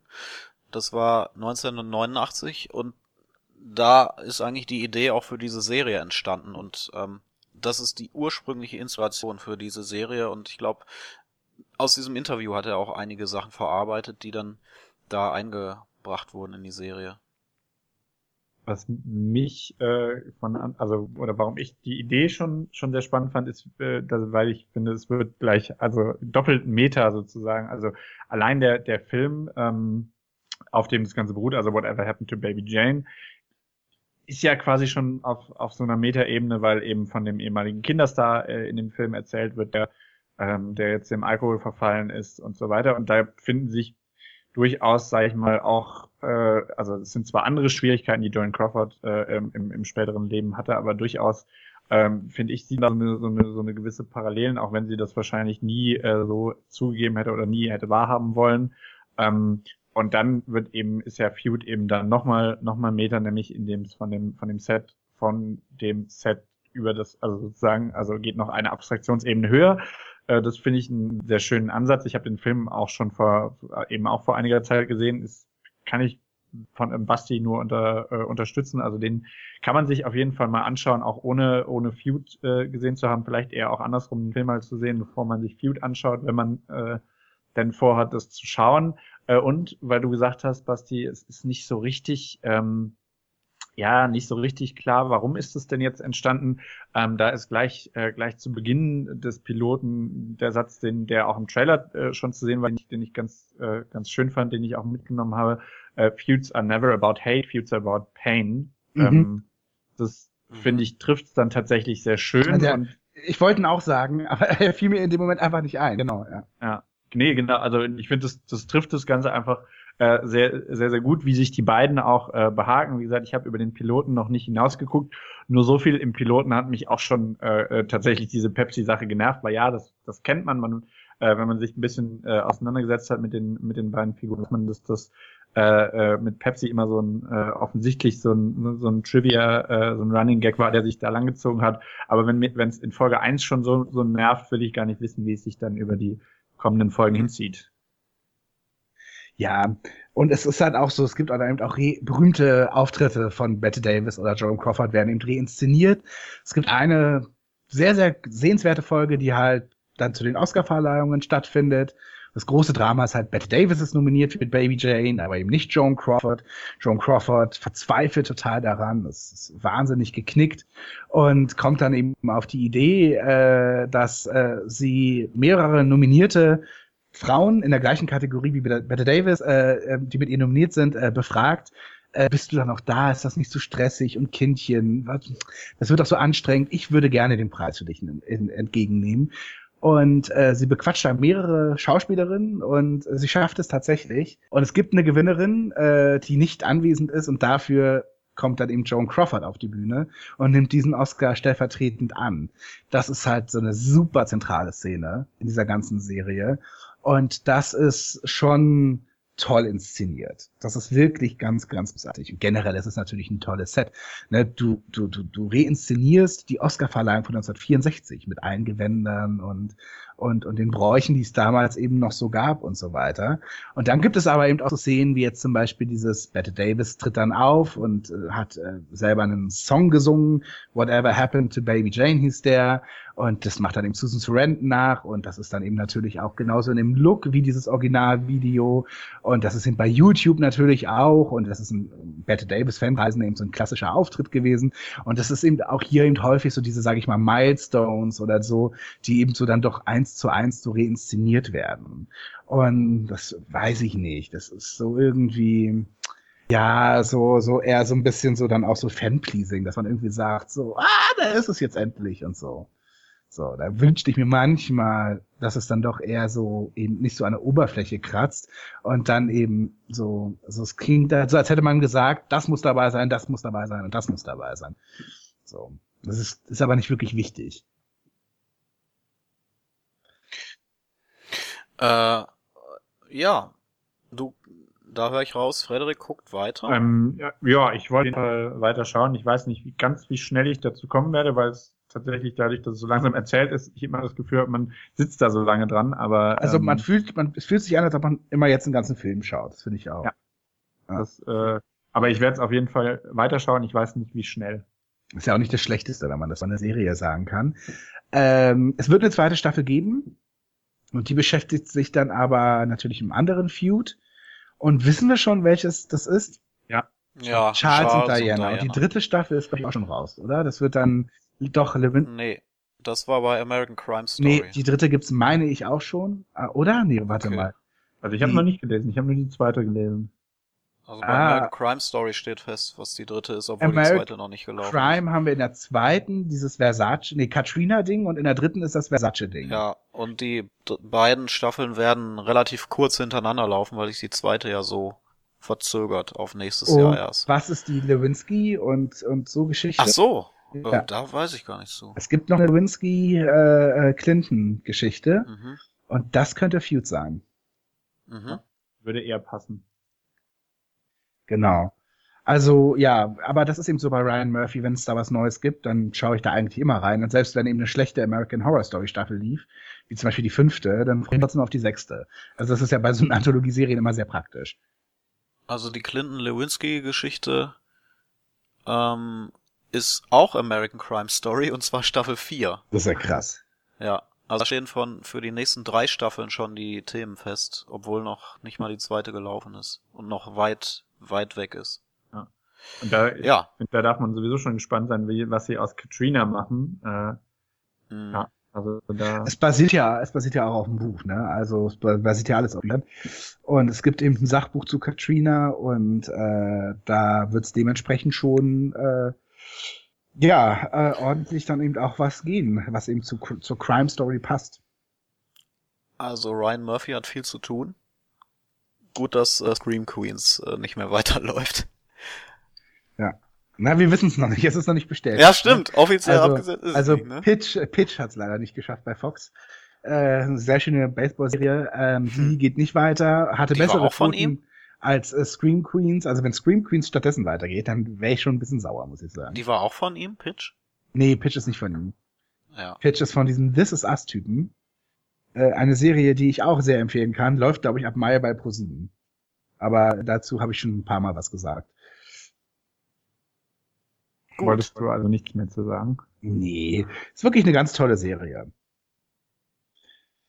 Ja. Für Freunde von Six Feet Under, finde ich. Die also so, so diese Familiengeschichten mögen. Okay. Ja. Ja, ähm, äh, wollte ich auch noch mal sehen. Also eine Folge zumindest mal antesten. Weil es ja der US-Hit ist und man das Genau. sehen müsste. Ja, ist so das, was gerade total abgeht in den USA. Genau, mal gucken. Äh, Six wird sich wahrscheinlich schon mal suchen. Ja, Dienstag, Mittwoch, wann zeigen wir es? Aber man probiert es erstmal bei ProSieben. Ja. Ja, aber da habe ich nicht so viel Hoffnung. Äh, gut, dann haben wir jetzt noch so ganz nett äh, quasi äh, Einzeltipps, würde ich mal Ja. sagen. Genau, äh, da Jan, äh, du hattest äh, auch noch in letzter Zeit eine Sitcom gesehen, ne?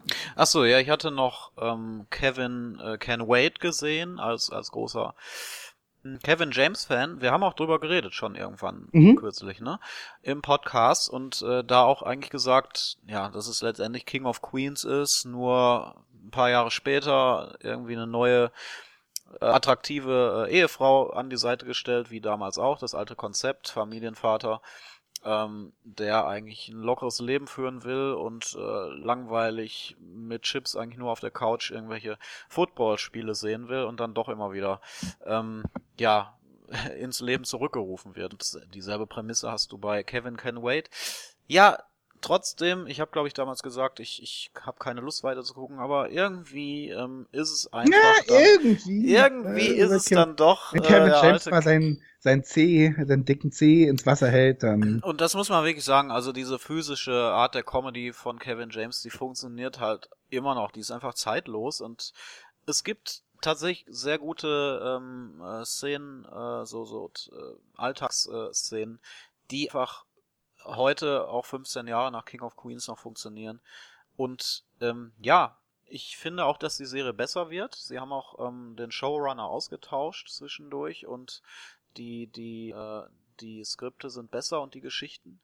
Ähm, irgendwann wird auch die Geschichte mit der Tochter von von Kevin, mit der einen, die eben äh, mit diesem IT-Nerd ähm, äh, liiert ist, wird dann auch ausführlicher erzählt und dadurch ein bisschen greifbarer und ein bisschen weniger belanglos. Also äh, die Charakterisierung funktioniert dann einigermaßen irgendwann und, Und seine, äh, seine Buddies, lernen wir die auch noch mal ein bisschen kennen oder sind das die immer so- werden, ja, die werden eigentlich ähm, auch ganz gut gefeatured. Äh, teilweise, also in manchen Folgen sind sie sehr, sehr wenig drin, aber in manchen Folgen sind sie gut drin. Eine schöne Folge gab's, ähm, was mich selber gewundert hat, dass ich die super lustig fand mit Adam Sandler, mit einem Mhm. Gastauftritt von ihm als als ehemaligen ähm, Cop-Buddy, also ehemaligen ähm, äh, Arbeitskollegen von ihm. Das wäre cool, wenn auch weiter ausgebaut wird. Aber da siehst du auch, auch das sind die Konzepte von King of Queens, wo du dann früher mal ähm, äh, Ray Romano für ein paar Episodenrollen drin hattest. Genau die Geschichten werden wieder aufgerollt. Aber wie gesagt, ähm, ich, ich mag einfach den Humor von Kevin James, der so ganz eigen ist und, und äh, ganz klassisch irgendwie an diese alte Sitcom-Zeit erinnert von den Ende der 90er bis Mitte der 2000er so. Und ja, das bekommt man damit und das kann man so, was, was war unser neues Wort? Snackable. Ja. Das ist es. Und man muss ja sagen, ähm, eine neue, ein Gastauftritt von Lea Rimini ähm, Ja. am Ende der ersten Staffel. Genau, äh, die spielt eine Ex-Kollegin auf ihm. Ja, Also mit der er früher, ähm, die, das war ihre pa seine Partnerin, genau. Mhm. Also eben nicht liiert, sondern auf Arbeit, auf der Streife, Hm. genau. Und die haben häufig auch ein paar gespielt, wenn sie irgendwie so undercover waren und so weiter.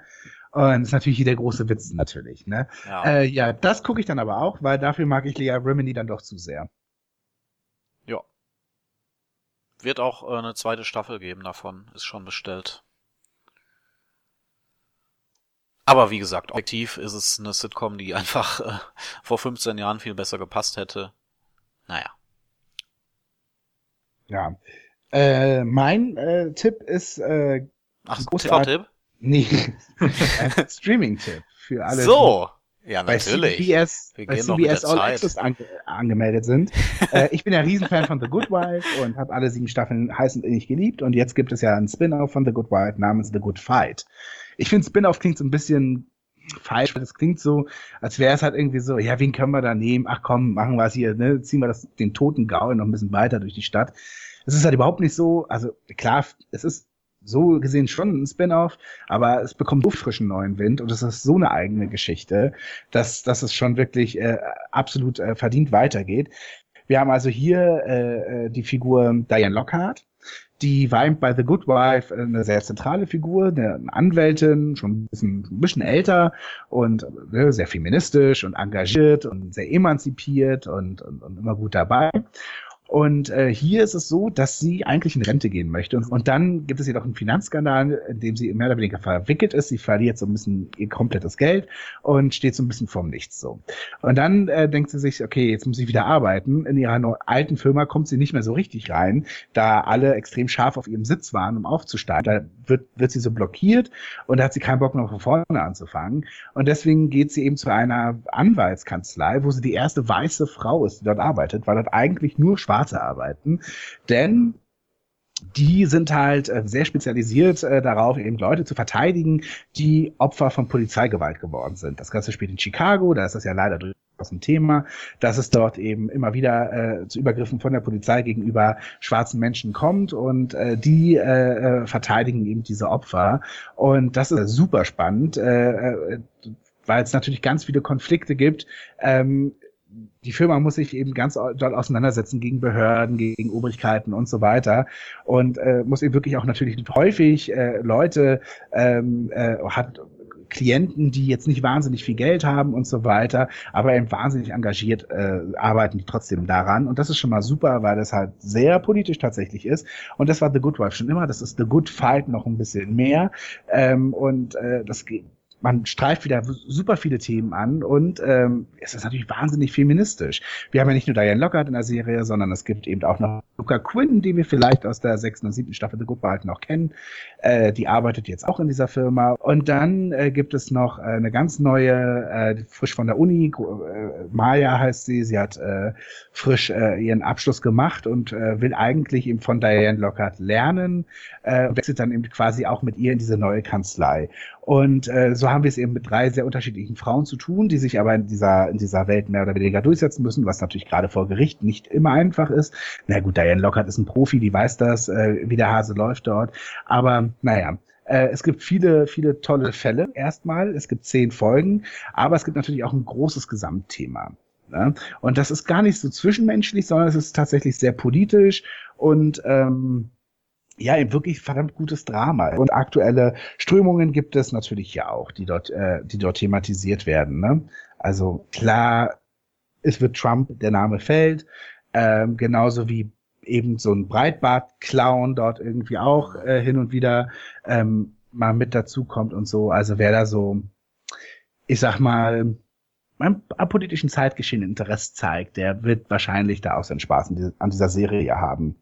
Also ich finde sie wirklich super großartig und es gibt auch eine zweite Staffel und äh, auf die äh, freue ich mich extrem. Und äh, ich sag mal so, bislang ist es hier so meine Lieblingsserie des Jahres. Und das ist auch völlig unabhängig von The Good Wife. Also das kann man auch toll ohne gucken. Und übrigens, es ist auch super gut, weil es ist ja nicht mehr bei CBS, sondern es läuft jetzt bei CBS All Access. Das ist ein, der Streamingdienst. Und das darf keineswegs als Degradierung verstanden werden, sondern es ist eigentlich super gut. Man wünschte, man könnte sich fast wünschen, dass sämtliche CBS-Serien zum Streamer wechseln, denn also es darf halt geflucht werden, was das Zeug hält. Und äh, diese Folgen äh, laufen auch gerne mal so über 50 Minuten. Ne? Also der Pilot geht, glaube ich, 55 Minuten. Und dadurch hat man tatsächlich dieses doch sehr Premium-Fernsehen-Gefühl. Quality TV sozusagen. Also das ist schon, das ist schon toll, dass das dort jetzt so möglich ist. Ähm, man hat das Gefühl, es geht hier einfach noch tiefer in Zusammenhänge, als es bei The Good One noch der Fall war.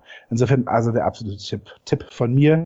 Hoffentlich dann irgendwie jetzt dann auch mal demnächst äh, äh irgendwo in Deutschland bei einem Streamer oder so zu sehen. Ja. Super das heißt, gut. Äh, du empfiehlst auch, also ich habe The Good Wife überhaupt nicht gesehen, du empfiehlst mir trotzdem The Good Fight zu schauen. Genau. Also der The Good Wife, äh, The Good Wife Fan hat eben den Vorteil, dass man schon so den einen oder anderen Richter kennt. Denn es spielt halt in Chicago und ähm, da gibt es dann natürlich immer wieder die gleichen Gesichter, Anwälte, äh, Richter, äh, Verteidiger und so weiter. Ähm, ähm, dieses Karussell, das dreht sich gerne, da kennt man eben immer mal wieder welche, aber ansonsten kannst du da auch wirklich frisch anfangen. Hm. Hm. Was Hört sich ja gut an. Was ich dazu gerade ganz spannend finde, ist, dass ja im Prinzip, ähm, du, du hast ja Chicago und Polizeigewalt angesprochen. Das ist ja dann doch irgendwie eine ganz interessante äh, äh, Parallele zu einer anderen Serie, die du immer schon ganz gerne angesprochen hast, äh, nämlich Superior Donuts, die das Thema allerdings auf eine ganz andere Art und Weise anfasst. Stimmt. Also ist mir jetzt gerade äh, in, in dem Moment, in dem du es gesagt hast, aufgefallen, weil da geht es auch immer wieder um, um Polizeigewalt und um Alltagsrassismus und um ja, genau, eben um, um, um solche Themen, äh, gerade die, die, die Schwarzen, äh, die da ihre Probleme mit haben sozusagen. Ähm, aber natürlich auch sehr viel komödiantischerweise, weil es ist eben eine klassische Multicamera-Sitcom. Genau. Also der Hauptdarsteller, das ist Jermaine Fowler, hat ihnen auch gesagt, es wäre albern, so eine Sitcom zu machen mit, mit schwarzen Millennials in Chicago, die mit den Themen sich nicht auseinandersetzen müssen. Und er will das sogar noch weiter treiben. Also es ist ja auch verlängert, es wird eine zweite Staffel geben und er möchte das gerne häufiger machen. Ähm, Finde ich auch ambitioniert. Wir sehen das ja auch bei NBC mit der Carmichael Show. Äh, auch eine ganz normale Multi-Sitcom. und äh, das ist ja auch immer sehr politisch und da diskutiert ja wirklich viele gesellschaftliche Themen einfach. Und äh, durchaus eine Strömung, die mir zumindest ganz gut gefällt. Also so in, in, ich sag mal so in Rationen verteilt irgendwie da drin. Aber witzig, ich wäre nie im Leben hätte ich die Verbindung zwischen beiden Serien geschaffen, aber das stimmt schon, ja.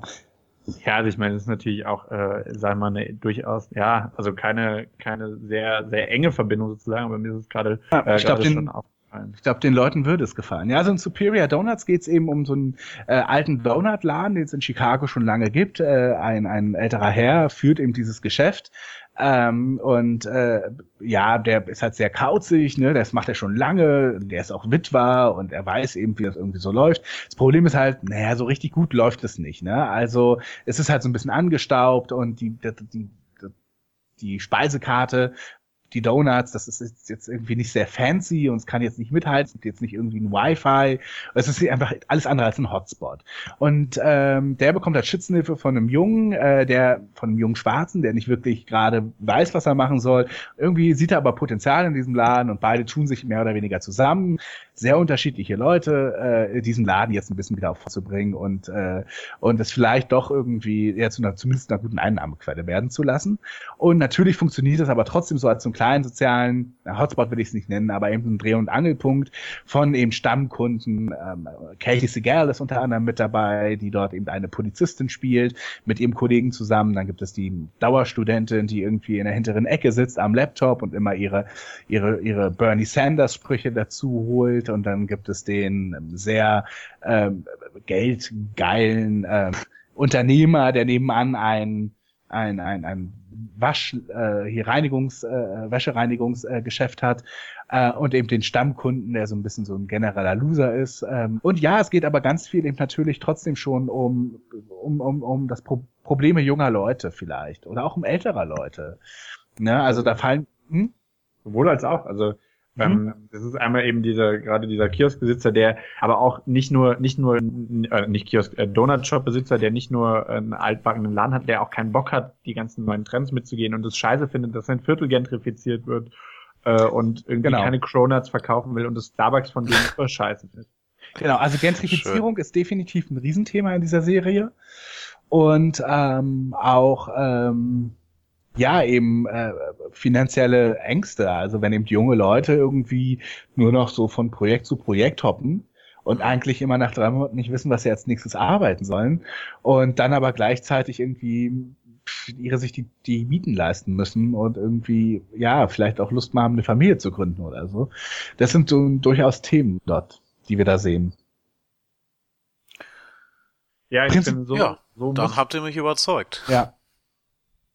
Nee, ich finde tatsächlich, so muss eine Sitcom auch sozusagen heute sein. Also sich nicht, einerseits nicht zu schade zu sein für die, für die schnelle, auch mal vielleicht ein bisschen brachialere Pointe, aber dann doch mhm. irgendwie äh, schon, schon eine, eine, eine klar erkennbare Haltung dahin, dahinter zu haben, aber auch mal Dinge scheiße zu finden. Ich finde es echt, also es ist äh, ja sehr zeitgeistig wahrscheinlich auch, aber ich finde es passt einfach gerade sehr gut. Ja, ich finde auch, dass es gut passt. Also ich muss aber auch dazu sagen übrigens, dass die Story besser ist als der Witz an sich. Also die, die, mhm. Witze sind nicht so doll. Also ehrlich gesagt wüsste ich nicht wirklich, wann ich gelacht hätte. Ich lache halt eher über Judd Hirsch. Das ist halt der Hauptdarsteller. Den kenne ich schon aus Taxi. Finde Judd Hirsch total super. Und er spielt halt eben auch diesen Besitzer, der ist halt jüdisch, da kommt eben auch noch was sehr Jüdisches mit rein, sehr Traditionelles, seine Sprache auch häufig, also ne, da fällt auch gerne mal so eben das kaputt oder oder oder irgendwie eben diese Worte. Oder eben eine sehr lustige Szene, er ist halt mit diesem mit diesem ähm, Iraner, der nebenan eben diesen Wäscheladen hat, äh, in der Sauna, der soll mal einen Tag frei nehmen und dann sitzen die dort und dann sagt er eben so, I, I, sagt er dann sowas wie, äh, I would enjoy this schwitz even more if I wouldn't see your Schwanz. Also das ist eben dieser jüdische Sprachwitz, der da eben mit ja. reinkommt auch und so. Das finde ich eben auch gut und äh, deswegen ist es tatsächlich eine sehr moderne, eigentlich schon eine sehr moderne Sitcom. Ja, mit, mit Haltung, Tatsache, ja. Dann hätte ich noch eine Serie mitgebracht, sozusagen, ähm, die, ja, eigentlich gar nicht so neu ist, also 2015 äh, schon äh, mit, mit ihrer ersten Staffel gelaufen ist und von 2015 äh, bis heute äh, mittlerweile in die vierte Staffel es geschafft hat, also sehr schnell auch wegproduziert wird sozusagen. Ähm, und zwar die norwegische Serie Scum, also Scum auf Deutsch äh, Scham, ähm, ist eine Jugendserie. Ähm, ich dachte erst so ein bisschen das norwegische Skins, ähm, ist also auch von einem äh, vom norwegischen Jugendsender produziert, irgendwie äh, primär erstmal online ist, äh, sehr, ähm, ja, hat einen sehr eigenen äh, ich sage jetzt mal Veröffentlichungsmodus. Und zwar werden über die ganze Woche verteilt immer verschiedene ähm, Clips veröffentlicht, die mal drei Minuten, mal sieben Minuten lang sind äh, und die am Ende der Woche zusammen eine gesamte Folge ergeben. Ähm, dazu kommt, dass die Charaktere der, äh, der, der Figuren, äh, also Entschuldigung, die Charaktere der Serie ähm, auch eigene äh, Social Media Profile haben und teilweise da auch äh, Content drauf geteilt, Inhalte drauf geteilt werden, die ähm, die es in der Serie so nicht zu sehen gibt. Ähm, das heißt, teilweise hat man auch sogar einen gewissen Informationsvorsprung, wenn man, äh, wenn man denen bei Snapchat, bei Instagram, bei Facebook folgt und, und, und sieht, was so passiert. Äh, trotzdem funktioniert es auch gut, ohne dass man, ähm, dass man ständig dahinter ist. Ähm, ist äh, aber tatsächlich sehr interessant gemacht ähm, und man kann gar nicht so genau sagen, ähm, wovon es jetzt letztlich handelt. Es ist einfach ähm, äh, so eine Konstellation äh, von, von, von Schülern, die zusammen äh, auf ihre Abschlussprüfung über, über die Jahre hinweg sozusagen zugehen äh, und immer näher, näher drankommen. Und da geht's halt eben hauptsächlich um das Sozialgefüge und um Liebesbeziehungen und so den richtigen Durchbruch äh, hatte die Serie eigentlich in Staffel drei ähm, wo es um äh, ein, äh, ja, am Ende ein schwules Pärchen geht, also um zwei, ähm, zwei Jungs, die äh, ja noch ihr Coming Out äh, nicht hatten und nicht so genau wissen, äh, wie sie miteinander umgehen sollen. Und äh, ja, das wurde dann vor allem im Tumblr viel, viel geteilt und über, äh, über die äh, Online-Communities und dann ist es auch tatsächlich international ähm, sehr, sehr breit äh, konsumiert worden. Also man muss sich vorstellen, Norwegen hat ungefähr fünf Millionen Einwohner. Ähm, 1,3 Millionen Leute haben diese Folgen gesehen und das, obwohl es keine, äh, keine Synchronisierungen gibt. Also es gibt nur die norwegischen Versionen ähm, online bekommt man es halt auch vor allem illegal mit, ähm, mit äh, Untertiteln, äh, aber es gibt keine Synchronisationen und äh, ja, das ist auf jeden Fall auch was das anbelangt, also aus der Entwicklung von Serien anbelangt, äh, sehr, sehr interessant. Ähm, und jetzt in der vierten Staffel, die jetzt gerade läuft, geht's äh, um ein muslimisches Mädchen, die, die auch schon in der ganzen Serie immer vorgekommen ist. Äh, und jetzt wird halt deren Liebesgeschichte erzählt. Also steht eigentlich immer einer aus Serie, äh, einer aus den von den Jugendlichen wirklich im Mittelpunkt und dessen Geschichte erzählt und das andere entwickelt sich drum, äh, drum herum sozusagen. Und welche Staffel ist die beste? Ähm, ja, also ich äh, habe da ein bisschen eine andere Sicht drauf. Ich finde tatsächlich, dass die, äh, dass die erste Staffel äh, die ähm, die beste ist, die äh, am, am schönsten erzählt ist, weil ich eigentlich äh, ganz interessant, nee, Moment, die zweite ist es, die ich äh, am besten finde, weil ich eigentlich die Charaktere, äh, die da im Mittelpunkt stehen, überhaupt nicht leiden kann. Trotzdem ähm, fesselt mich sozusagen diese Geschichte und wie äh, die beiden dann doch irgendwie äh, sich zueinander hinentwickeln und irgendwie ähm, ja, ist das für mich ganz interessant gemacht, aber wenn man so die äh, verschiedenen oder die Serien-Communities sozusagen fragt, dann finden wohl alle die dritte Staffel am besten. Ja, ich habe auch tatsächlich nur von der dritten Staffel so richtig was mitbekommen. Ja, genau. Und ich glaube, da geht's, also alle oder fast alle, die die Serie kennen, haben sie wahrscheinlich über Staffel 3 kennengelernt. Geht mir ganz genauso. Und ich habe dann, nachdem ich Staffel 3 gesehen habe, von vorne nochmal angefangen ähm, ich finde es vor allem ganz beeindruckend zu sehen, was äh, so ein äh, norwegisches, äh, also der dritte äh, Kanal sozusagen vom norwegischen öffentlich-rechtlichen Rundfunk ähm, mit ja auch kleinen Budgets an, an Serien leisten kann. Ähm, äh, das ist halt äh, tatsächlich auch mit, ähm, also nicht mit Schauspielern gemacht, sondern das ist, spielt an einer Schule in Oslo und die Darsteller sind auch überwiegend in der Realität Schüler an dieser Schule in Oslo äh, und wurden zusammengecastet, ergeben eine sehr gute Konstellation, können aber auch tatsächlich irgendwie sehr gut Schauspielern oder es zumindest sehr gut bringen. Ähm, und ich finde das wahnsinnig beeindruckend, was man mit einem offensichtlich kleinen Budget machen kann, weil teilweise ähm, wird erst sogar erst äh, 24 Stunden vor Ausstrahlung zu Ende geschnitten ähm, sodass da also wirklich auch Zeitdruck hinter, hinter sitzt. Und das sieht man phasenweise natürlich, aber das ist dann schon in Ordnung. Ja. Aber ich habe schon richtig verstanden, man müsste Norwegisch können oder sich das auf äh, andere Weise irgendwie besorgen. Ja, also man bekommt es mit, genau, also man äh, bekommt es halt online mit Untertiteln, da man dann schon äh, so ein bisschen, äh, ein bisschen dabei sein. Also äh, wenn man sich ja, aber illegal nur. Äh, nee, illegal. ja. Nee, also, also illegal kann es ja eigentlich nicht sein, weil die, äh, es ist ja fürs Internet produziert. Ja. Nee, nee, aber kriegt man es legal mit englischen Untertiteln? Das war die Frage. Ja, also dann müsste man so, man muss es wahrscheinlich dann schon letztlich so, so auf, auf, eine, auf eine umständliche Art und Weise machen, weil ja, die Untertitel als Text. Da wollen wir natürlich, natürlich nicht aufrufen zu. Nee, genau, also man kann sich natürlich die Untertitel als, äh, als Texte äh, quasi auf dem zweiten Screen daneben legen und äh, dann ja. mitlesen. Das wäre so eine ja. Möglichkeit. Ähm, genau. Ich, ich habe einen Freund aus, ich habe einen Freund ja. aus Norwegen, der nimmt mir die immer auf Video auf und schickt mir die und dann schickt und, er und der Titel dann selber nicht. Genau. genau. Ja, so machen wir das. Das ist ein bisschen umständlich. so habe ich auch, so habe ich auch, auch Designated Survivor, deswegen bin ich da jetzt schon am Vorsprung, weil ich eine Freundin, eine Freundin aus den USA. Ja, ja. so ist das. Ja, Pre Presse-DVD kriegen wir immer. Ja, genau. Seitdem wir ja Maxdom als Sponsor haben, äh, mhm. läuft das jetzt alles noch besser hier. Ja. Im Übrigen, äh, das sozusagen Scum, äh, äh, tatsächlich die Rechte wurden auch, ich weiß gar nicht, ich hab's äh, wurden auch gekauft ähm, äh, von aus aus Amerika sozusagen ähm, von ich habe es gelesen, ich fand's fand's total interessant und jetzt vergesse ich, habe ich wieder gleich vergessen, wer also, sie gekauft hat. Auf jeden Fall wird's auch bitte. Also ein Sender oder eine Person? Äh, eine Person ähm, und zwar einer, der auch hinter hinter diesen ganzen äh, Casting Casting Bands und so stand. Simon Cowell? Nee, nicht Simon. Ich, Moment, ich such's raus. Ich hab's äh, ja, in einem Blogpost glaube, sogar mal geschrieben und ich hab's wieder vergessen. In Deutschland hat's auch einer gekauft. Till Schweiger hat, hat den Zuschlag bekommen. Wirklich? Echt? Ja, wirklich. Ach, Echt. scheiße, ja. Mhm. Also, ah, genau, äh, äh, hier, Simon Fuller. Ah, der, der, ah, der, der die Spice Girls, ah, das ist ein Brite. Richtig. Ja, ach so, ja, ja, aber produziert für, äh, für, für den amerikanischen ja, ja. Markt, deswegen. Ähm, ja, das ist natürlich das, was Funk äh, oder äh, RTL 2U jetzt extrem gerne hätte, ne? Sowas. Ja, De definitiv. Ja, reiben sich die Finger nach. Ja. Wobei ich gespannt bin, also in, in den USA wird es dann unter dem Namen, unter dem kreativen Namen Shame laufen, also tatsächlich auch da eine 1 zu 1 Übersetzung. Ähm, ob das, wie, wie es dann da wird, ob das eine 1 zu 1 Adaption wird, ähm, glaube ich, ist sehr schwierig, dass das, äh, dass das funktioniert, weil ähm, vor allem wichtig ist da sozusagen die Tonalität zu treffen äh, und wirklich ähm, also den, die, die Jugendlichen sozusagen, um es mal in so einem Marketing, ekelhaften Marketing-Sprech zu sagen, um die Jugendlichen abzuholen, ja. Äh, das mal so ekelhaft zu formulieren.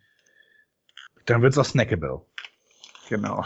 ah, Na ja. gut, ja. Apropos snackable. Wir hatten ja noch äh, ein kleines, äh, kleines Rätsel haben wir heute mit eingebaut in die in diesem Podcast. Zwei Fragen hatten wir schon am Anfang, falls man gut aufgepasst hat. Und ich dachte mal, die dritte Frage ist hier äh, mäßig. Ich habe hier so eine schöne Kinder-Friends-Packung liegen. Und wer sich erinnert, da gibt's vier verschiedene ähm, vier verschiedene Süßigkeiten drin und ich greife mal gerade rein. Ich mache gerade mal diese Packung auf.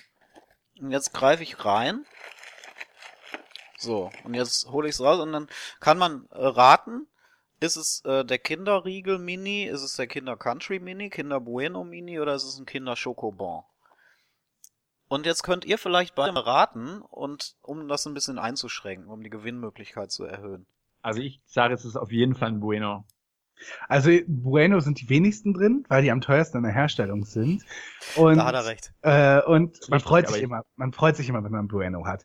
Am häufigsten wegen der Schleife greift man. Rascheln? Man, man, Vielleicht kann man schon hören. Es bin mir eigentlich verdammt sicher, es muss ein Schokobon ja, sein, das, weil das die greift man halt einfach am schnellsten, weil die diesen Zipfel haben. So, Zählt nur, wenn das Schokobon nicht schon rausgefallen ist, wenn du es, äh, sobald du die Packung rausgenommen hast. Ich guck mal gerade, die ist fast leer, die Packung. Ja. Äh, ihr hattet beide Unrecht. Und insofern hat sich die Auswahl auf äh, die anderen beiden eingeschränkt. Und wenn ihr jetzt den dritten Buchstaben von jeder der drei richtigen Antworten nehmt, dann bekommt ihr das Lösungswort. Ja. Und das schickt ihr bitte an äh, per Twitter an Coopers Kaffee. Und äh, ja, dann kann man was gewinnen. Äh, drei Kilo Kinder Friends. Verspricht es doch nicht. Das kannst du ja nicht machen. Es meldet sich ja eh keiner. Nee, das kannst du jetzt aber nicht versprechen. Das ist, Das, nee, wir haben jetzt einen Das ist- zweiten Sponsor das bekommen. ist justiziabel, ne? Ja, Moment Ja. mal, Moment. Nee, nee, nee, nee, aber die Person gewinnt ja auch nur, wenn die drei Buchstaben der Lösungswörter wirklich ein sinnvolles Wort ergeben. Also insofern Genau. alles auf der sicheren Seite juristisch gesehen. ja. Bin da ein bisschen skeptisch. Also mal gucken. ich glaube, da müssen wir den, unseren Not- Notar nochmal befragen. ja, das Herr Fleischhauer, Herr. Fleischhauer muss da richten. Irgendwas kann man vielleicht gewinnen, wenn, wenn tatsächlich irgendwas rauskommen sollte Ist dabei. das, ist das nicht ein sexy Anreiz für Leute, da ja, absolut. zu machen? Also ja, ich würde, ich würde mitmachen, Leute, ich, würde Ich äh, mitmachen. sortiere ja heute noch aus, äh, wer nun wirklich die Monsters DVD bekommt aus unserem Halloween-Special. Boah, was wurden wir zugeschüttet? Das war krass. Wirklich, ja. Also es ist noch aus alten Gewinnspielen sind auch noch Sachen. Die können wir gleich mitschicken. Kinder Friends ist eine sehr leckere Süßigkeit. Das äh, empfehlen auch Zahnärzte. Man sollte täglich bis zu zwei Kilo Kinder Friends essen. Und ähm, Zahnarzt ja, Frauen, ich- das ist justiziabel. Das, ist, das dürfen nur Zahnarzt Frauen Ah, empfehlen. Ja, gut. Ich mag die. Ich mag die einfach total gerne. Diese Kinder Friends. Man hat immer was anderes. Es, die Abwechslung ist einfach da. Für eine Party oder so einfach mal aufmachen, die Packung. Jeder greift einmal rein. Es ist sehr lecker. Ich, Ich auch, äh, Du magst ja, glaube ich, lieber Celebrations, oder? Ja, aber ich habe die nie, diese Kinder-Friends. Äh, was wolltest du sagen, Freddy? Ich wollte sagen, ich finde es gut, dass wir als Medienpodcast jetzt aber auch noch von, äh, von Kindern sozusagen mitgesponsert werden. Ja. Klingt es Ja. so, wie, wie, wie Jan davon schwärmt. Sollen wir wenigstens noch irgendwie aus Prinzip so ein Konkurrenzprodukt nennen? Ja, genau. Ich wollte nämlich gerade sagen, ich rauche ja am liebsten Gouloirs in Gelb. Die sind nämlich leicht bekömmlich und äh, Gott, äh, etwas würzig, Ja. aber trotzdem leicht. Das muss man erstmal Ja. schaffen. Gerade für den Sommer, der jetzt vor der Tür steht. Extrem gut für die, für die Parkbank, äh, für das Picknick. Äh, macht Spaß. Man, man sieht wahnsinnig lässig dabei aus und viele, viele Freunde und Kontakte sind dadurch möglich. Also. Mich ja Sollen auch Krebs heilen, habe ich gehört. Das ist die gesunde Ja. Zigarette und vor allen Dingen auch, wenn man, wenn man, ähm, äh, wenn man gerne mal wieder rauchen möchte, wo man eigentlich aufgehört hat, einfach die leichten nehmen, die Gouloirs in Gelb, da kann man nämlich, wenn man dann wieder möchte, äh, auch leichter äh, aufhören. Dachte ich so zumindest vor drei Jahren, als ich wieder angefangen habe. Ja. Ähm, Wenn das nicht Also- Geheimtipp gegen Geheimtipp gegen Krebs. ja, Coopers Café empfiehlt also Gouloirs in Gelb. Und wenn, wenn man das Gefühl hat, es ist noch zu ungesund, einfach so ein Mentholkaugummi oben drauflegen, das geht dann. Genau. Äh, kostet übrigens auch nur 6,20 Euro seit der Preiserhöhung. Also 30 dachte ich. 6,20, jeweils die Gouloirs Ja. in Gelb. Ich weiß nicht, die Marlboro. Marlboro wird Okay. wahrscheinlich 6,30 kosten, aber ganz ehrlich, Marlboro, sorry, aber die sind ja auch wirklich Schweine. Nein, nein, Gouloirs in Gelb, das sind Ja. die. Ich habe aber auch äh, an der Tankstelle jetzt jemanden gesehen, der hingegangen ist und der hat gesagt, ich hätte gern die Marlboro für sieben Euro. Und ich finde es auch schön, wenn sich quasi ähm, das Produkt, was man kauft, nur noch über den Preis definiert. Also man wirklich äh, gar nicht Ah. mehr sagt, ich will irgendwie die, die Light oder die goldenen Marlboro, sondern ich will die Marlboro für sieben Euro. Ähm, Ja. Völlig egal, was für ein Produkt, Hauptsache es kostet den Preis, den ich gerne dafür zahlen möchte. Das kenne ich nur auch vom Kaufland, wenn ich mal irgendwie äh, höre, was die Leute so entfernt an der Fleischtheke bestellen, da höre ich immer, ich hätte gerne zwei Kilo Hack für 10 Cent. Solche Sachen höre ich da immer. Aber bitte das Gute. Das Gute, ja, wo man auch weiß, für 10 Cent äh, ein Kilo, das ist, das ist Qualität. Das ist regional einfach. Ja, da Die wurde Tiere das sind gut aufgewachsen. gestreichelt. Das ist Ja, die haben auch äh, irgendwelche Biere äh, als, als Nahrung bekommen und so. Genau. Sehr schön. Ja, ich hoffe mal, wir haben uns genug angebiedert bei verschiedenen Unternehmen heute. Und jetzt müsste aber ein Sponsor drin sein, oder? Ja. Ich finde, kann uns jetzt nicht mehr vorwerfen, dass wir, Dass du, genau, das, dass wir das nicht versucht dass wir nicht bereit sind. Richtig, wir, wir stehen zur Verfügung. Wir sind bereit, wir sind bereit für einen Ja. Sponsor. Nach neun Jahren. ja, wir haben uns frei gemacht von. oh Gott. Ja. Also, äh, Wir wollen uns verkaufen. das bleibt so stehen, richtig. Ähm, ich sag mal, ähm, auch Zigaretten Denkt ans Gewinnspiel, Leute. und Zigaretten können auch snackable sein. Denkt dran. Aber nicht so oft. Vielleicht ein, zweimal kann man die auch essen und dann. Na. Also, ne, man hört sich. Ah, ich habe Hunger. Macht's gut.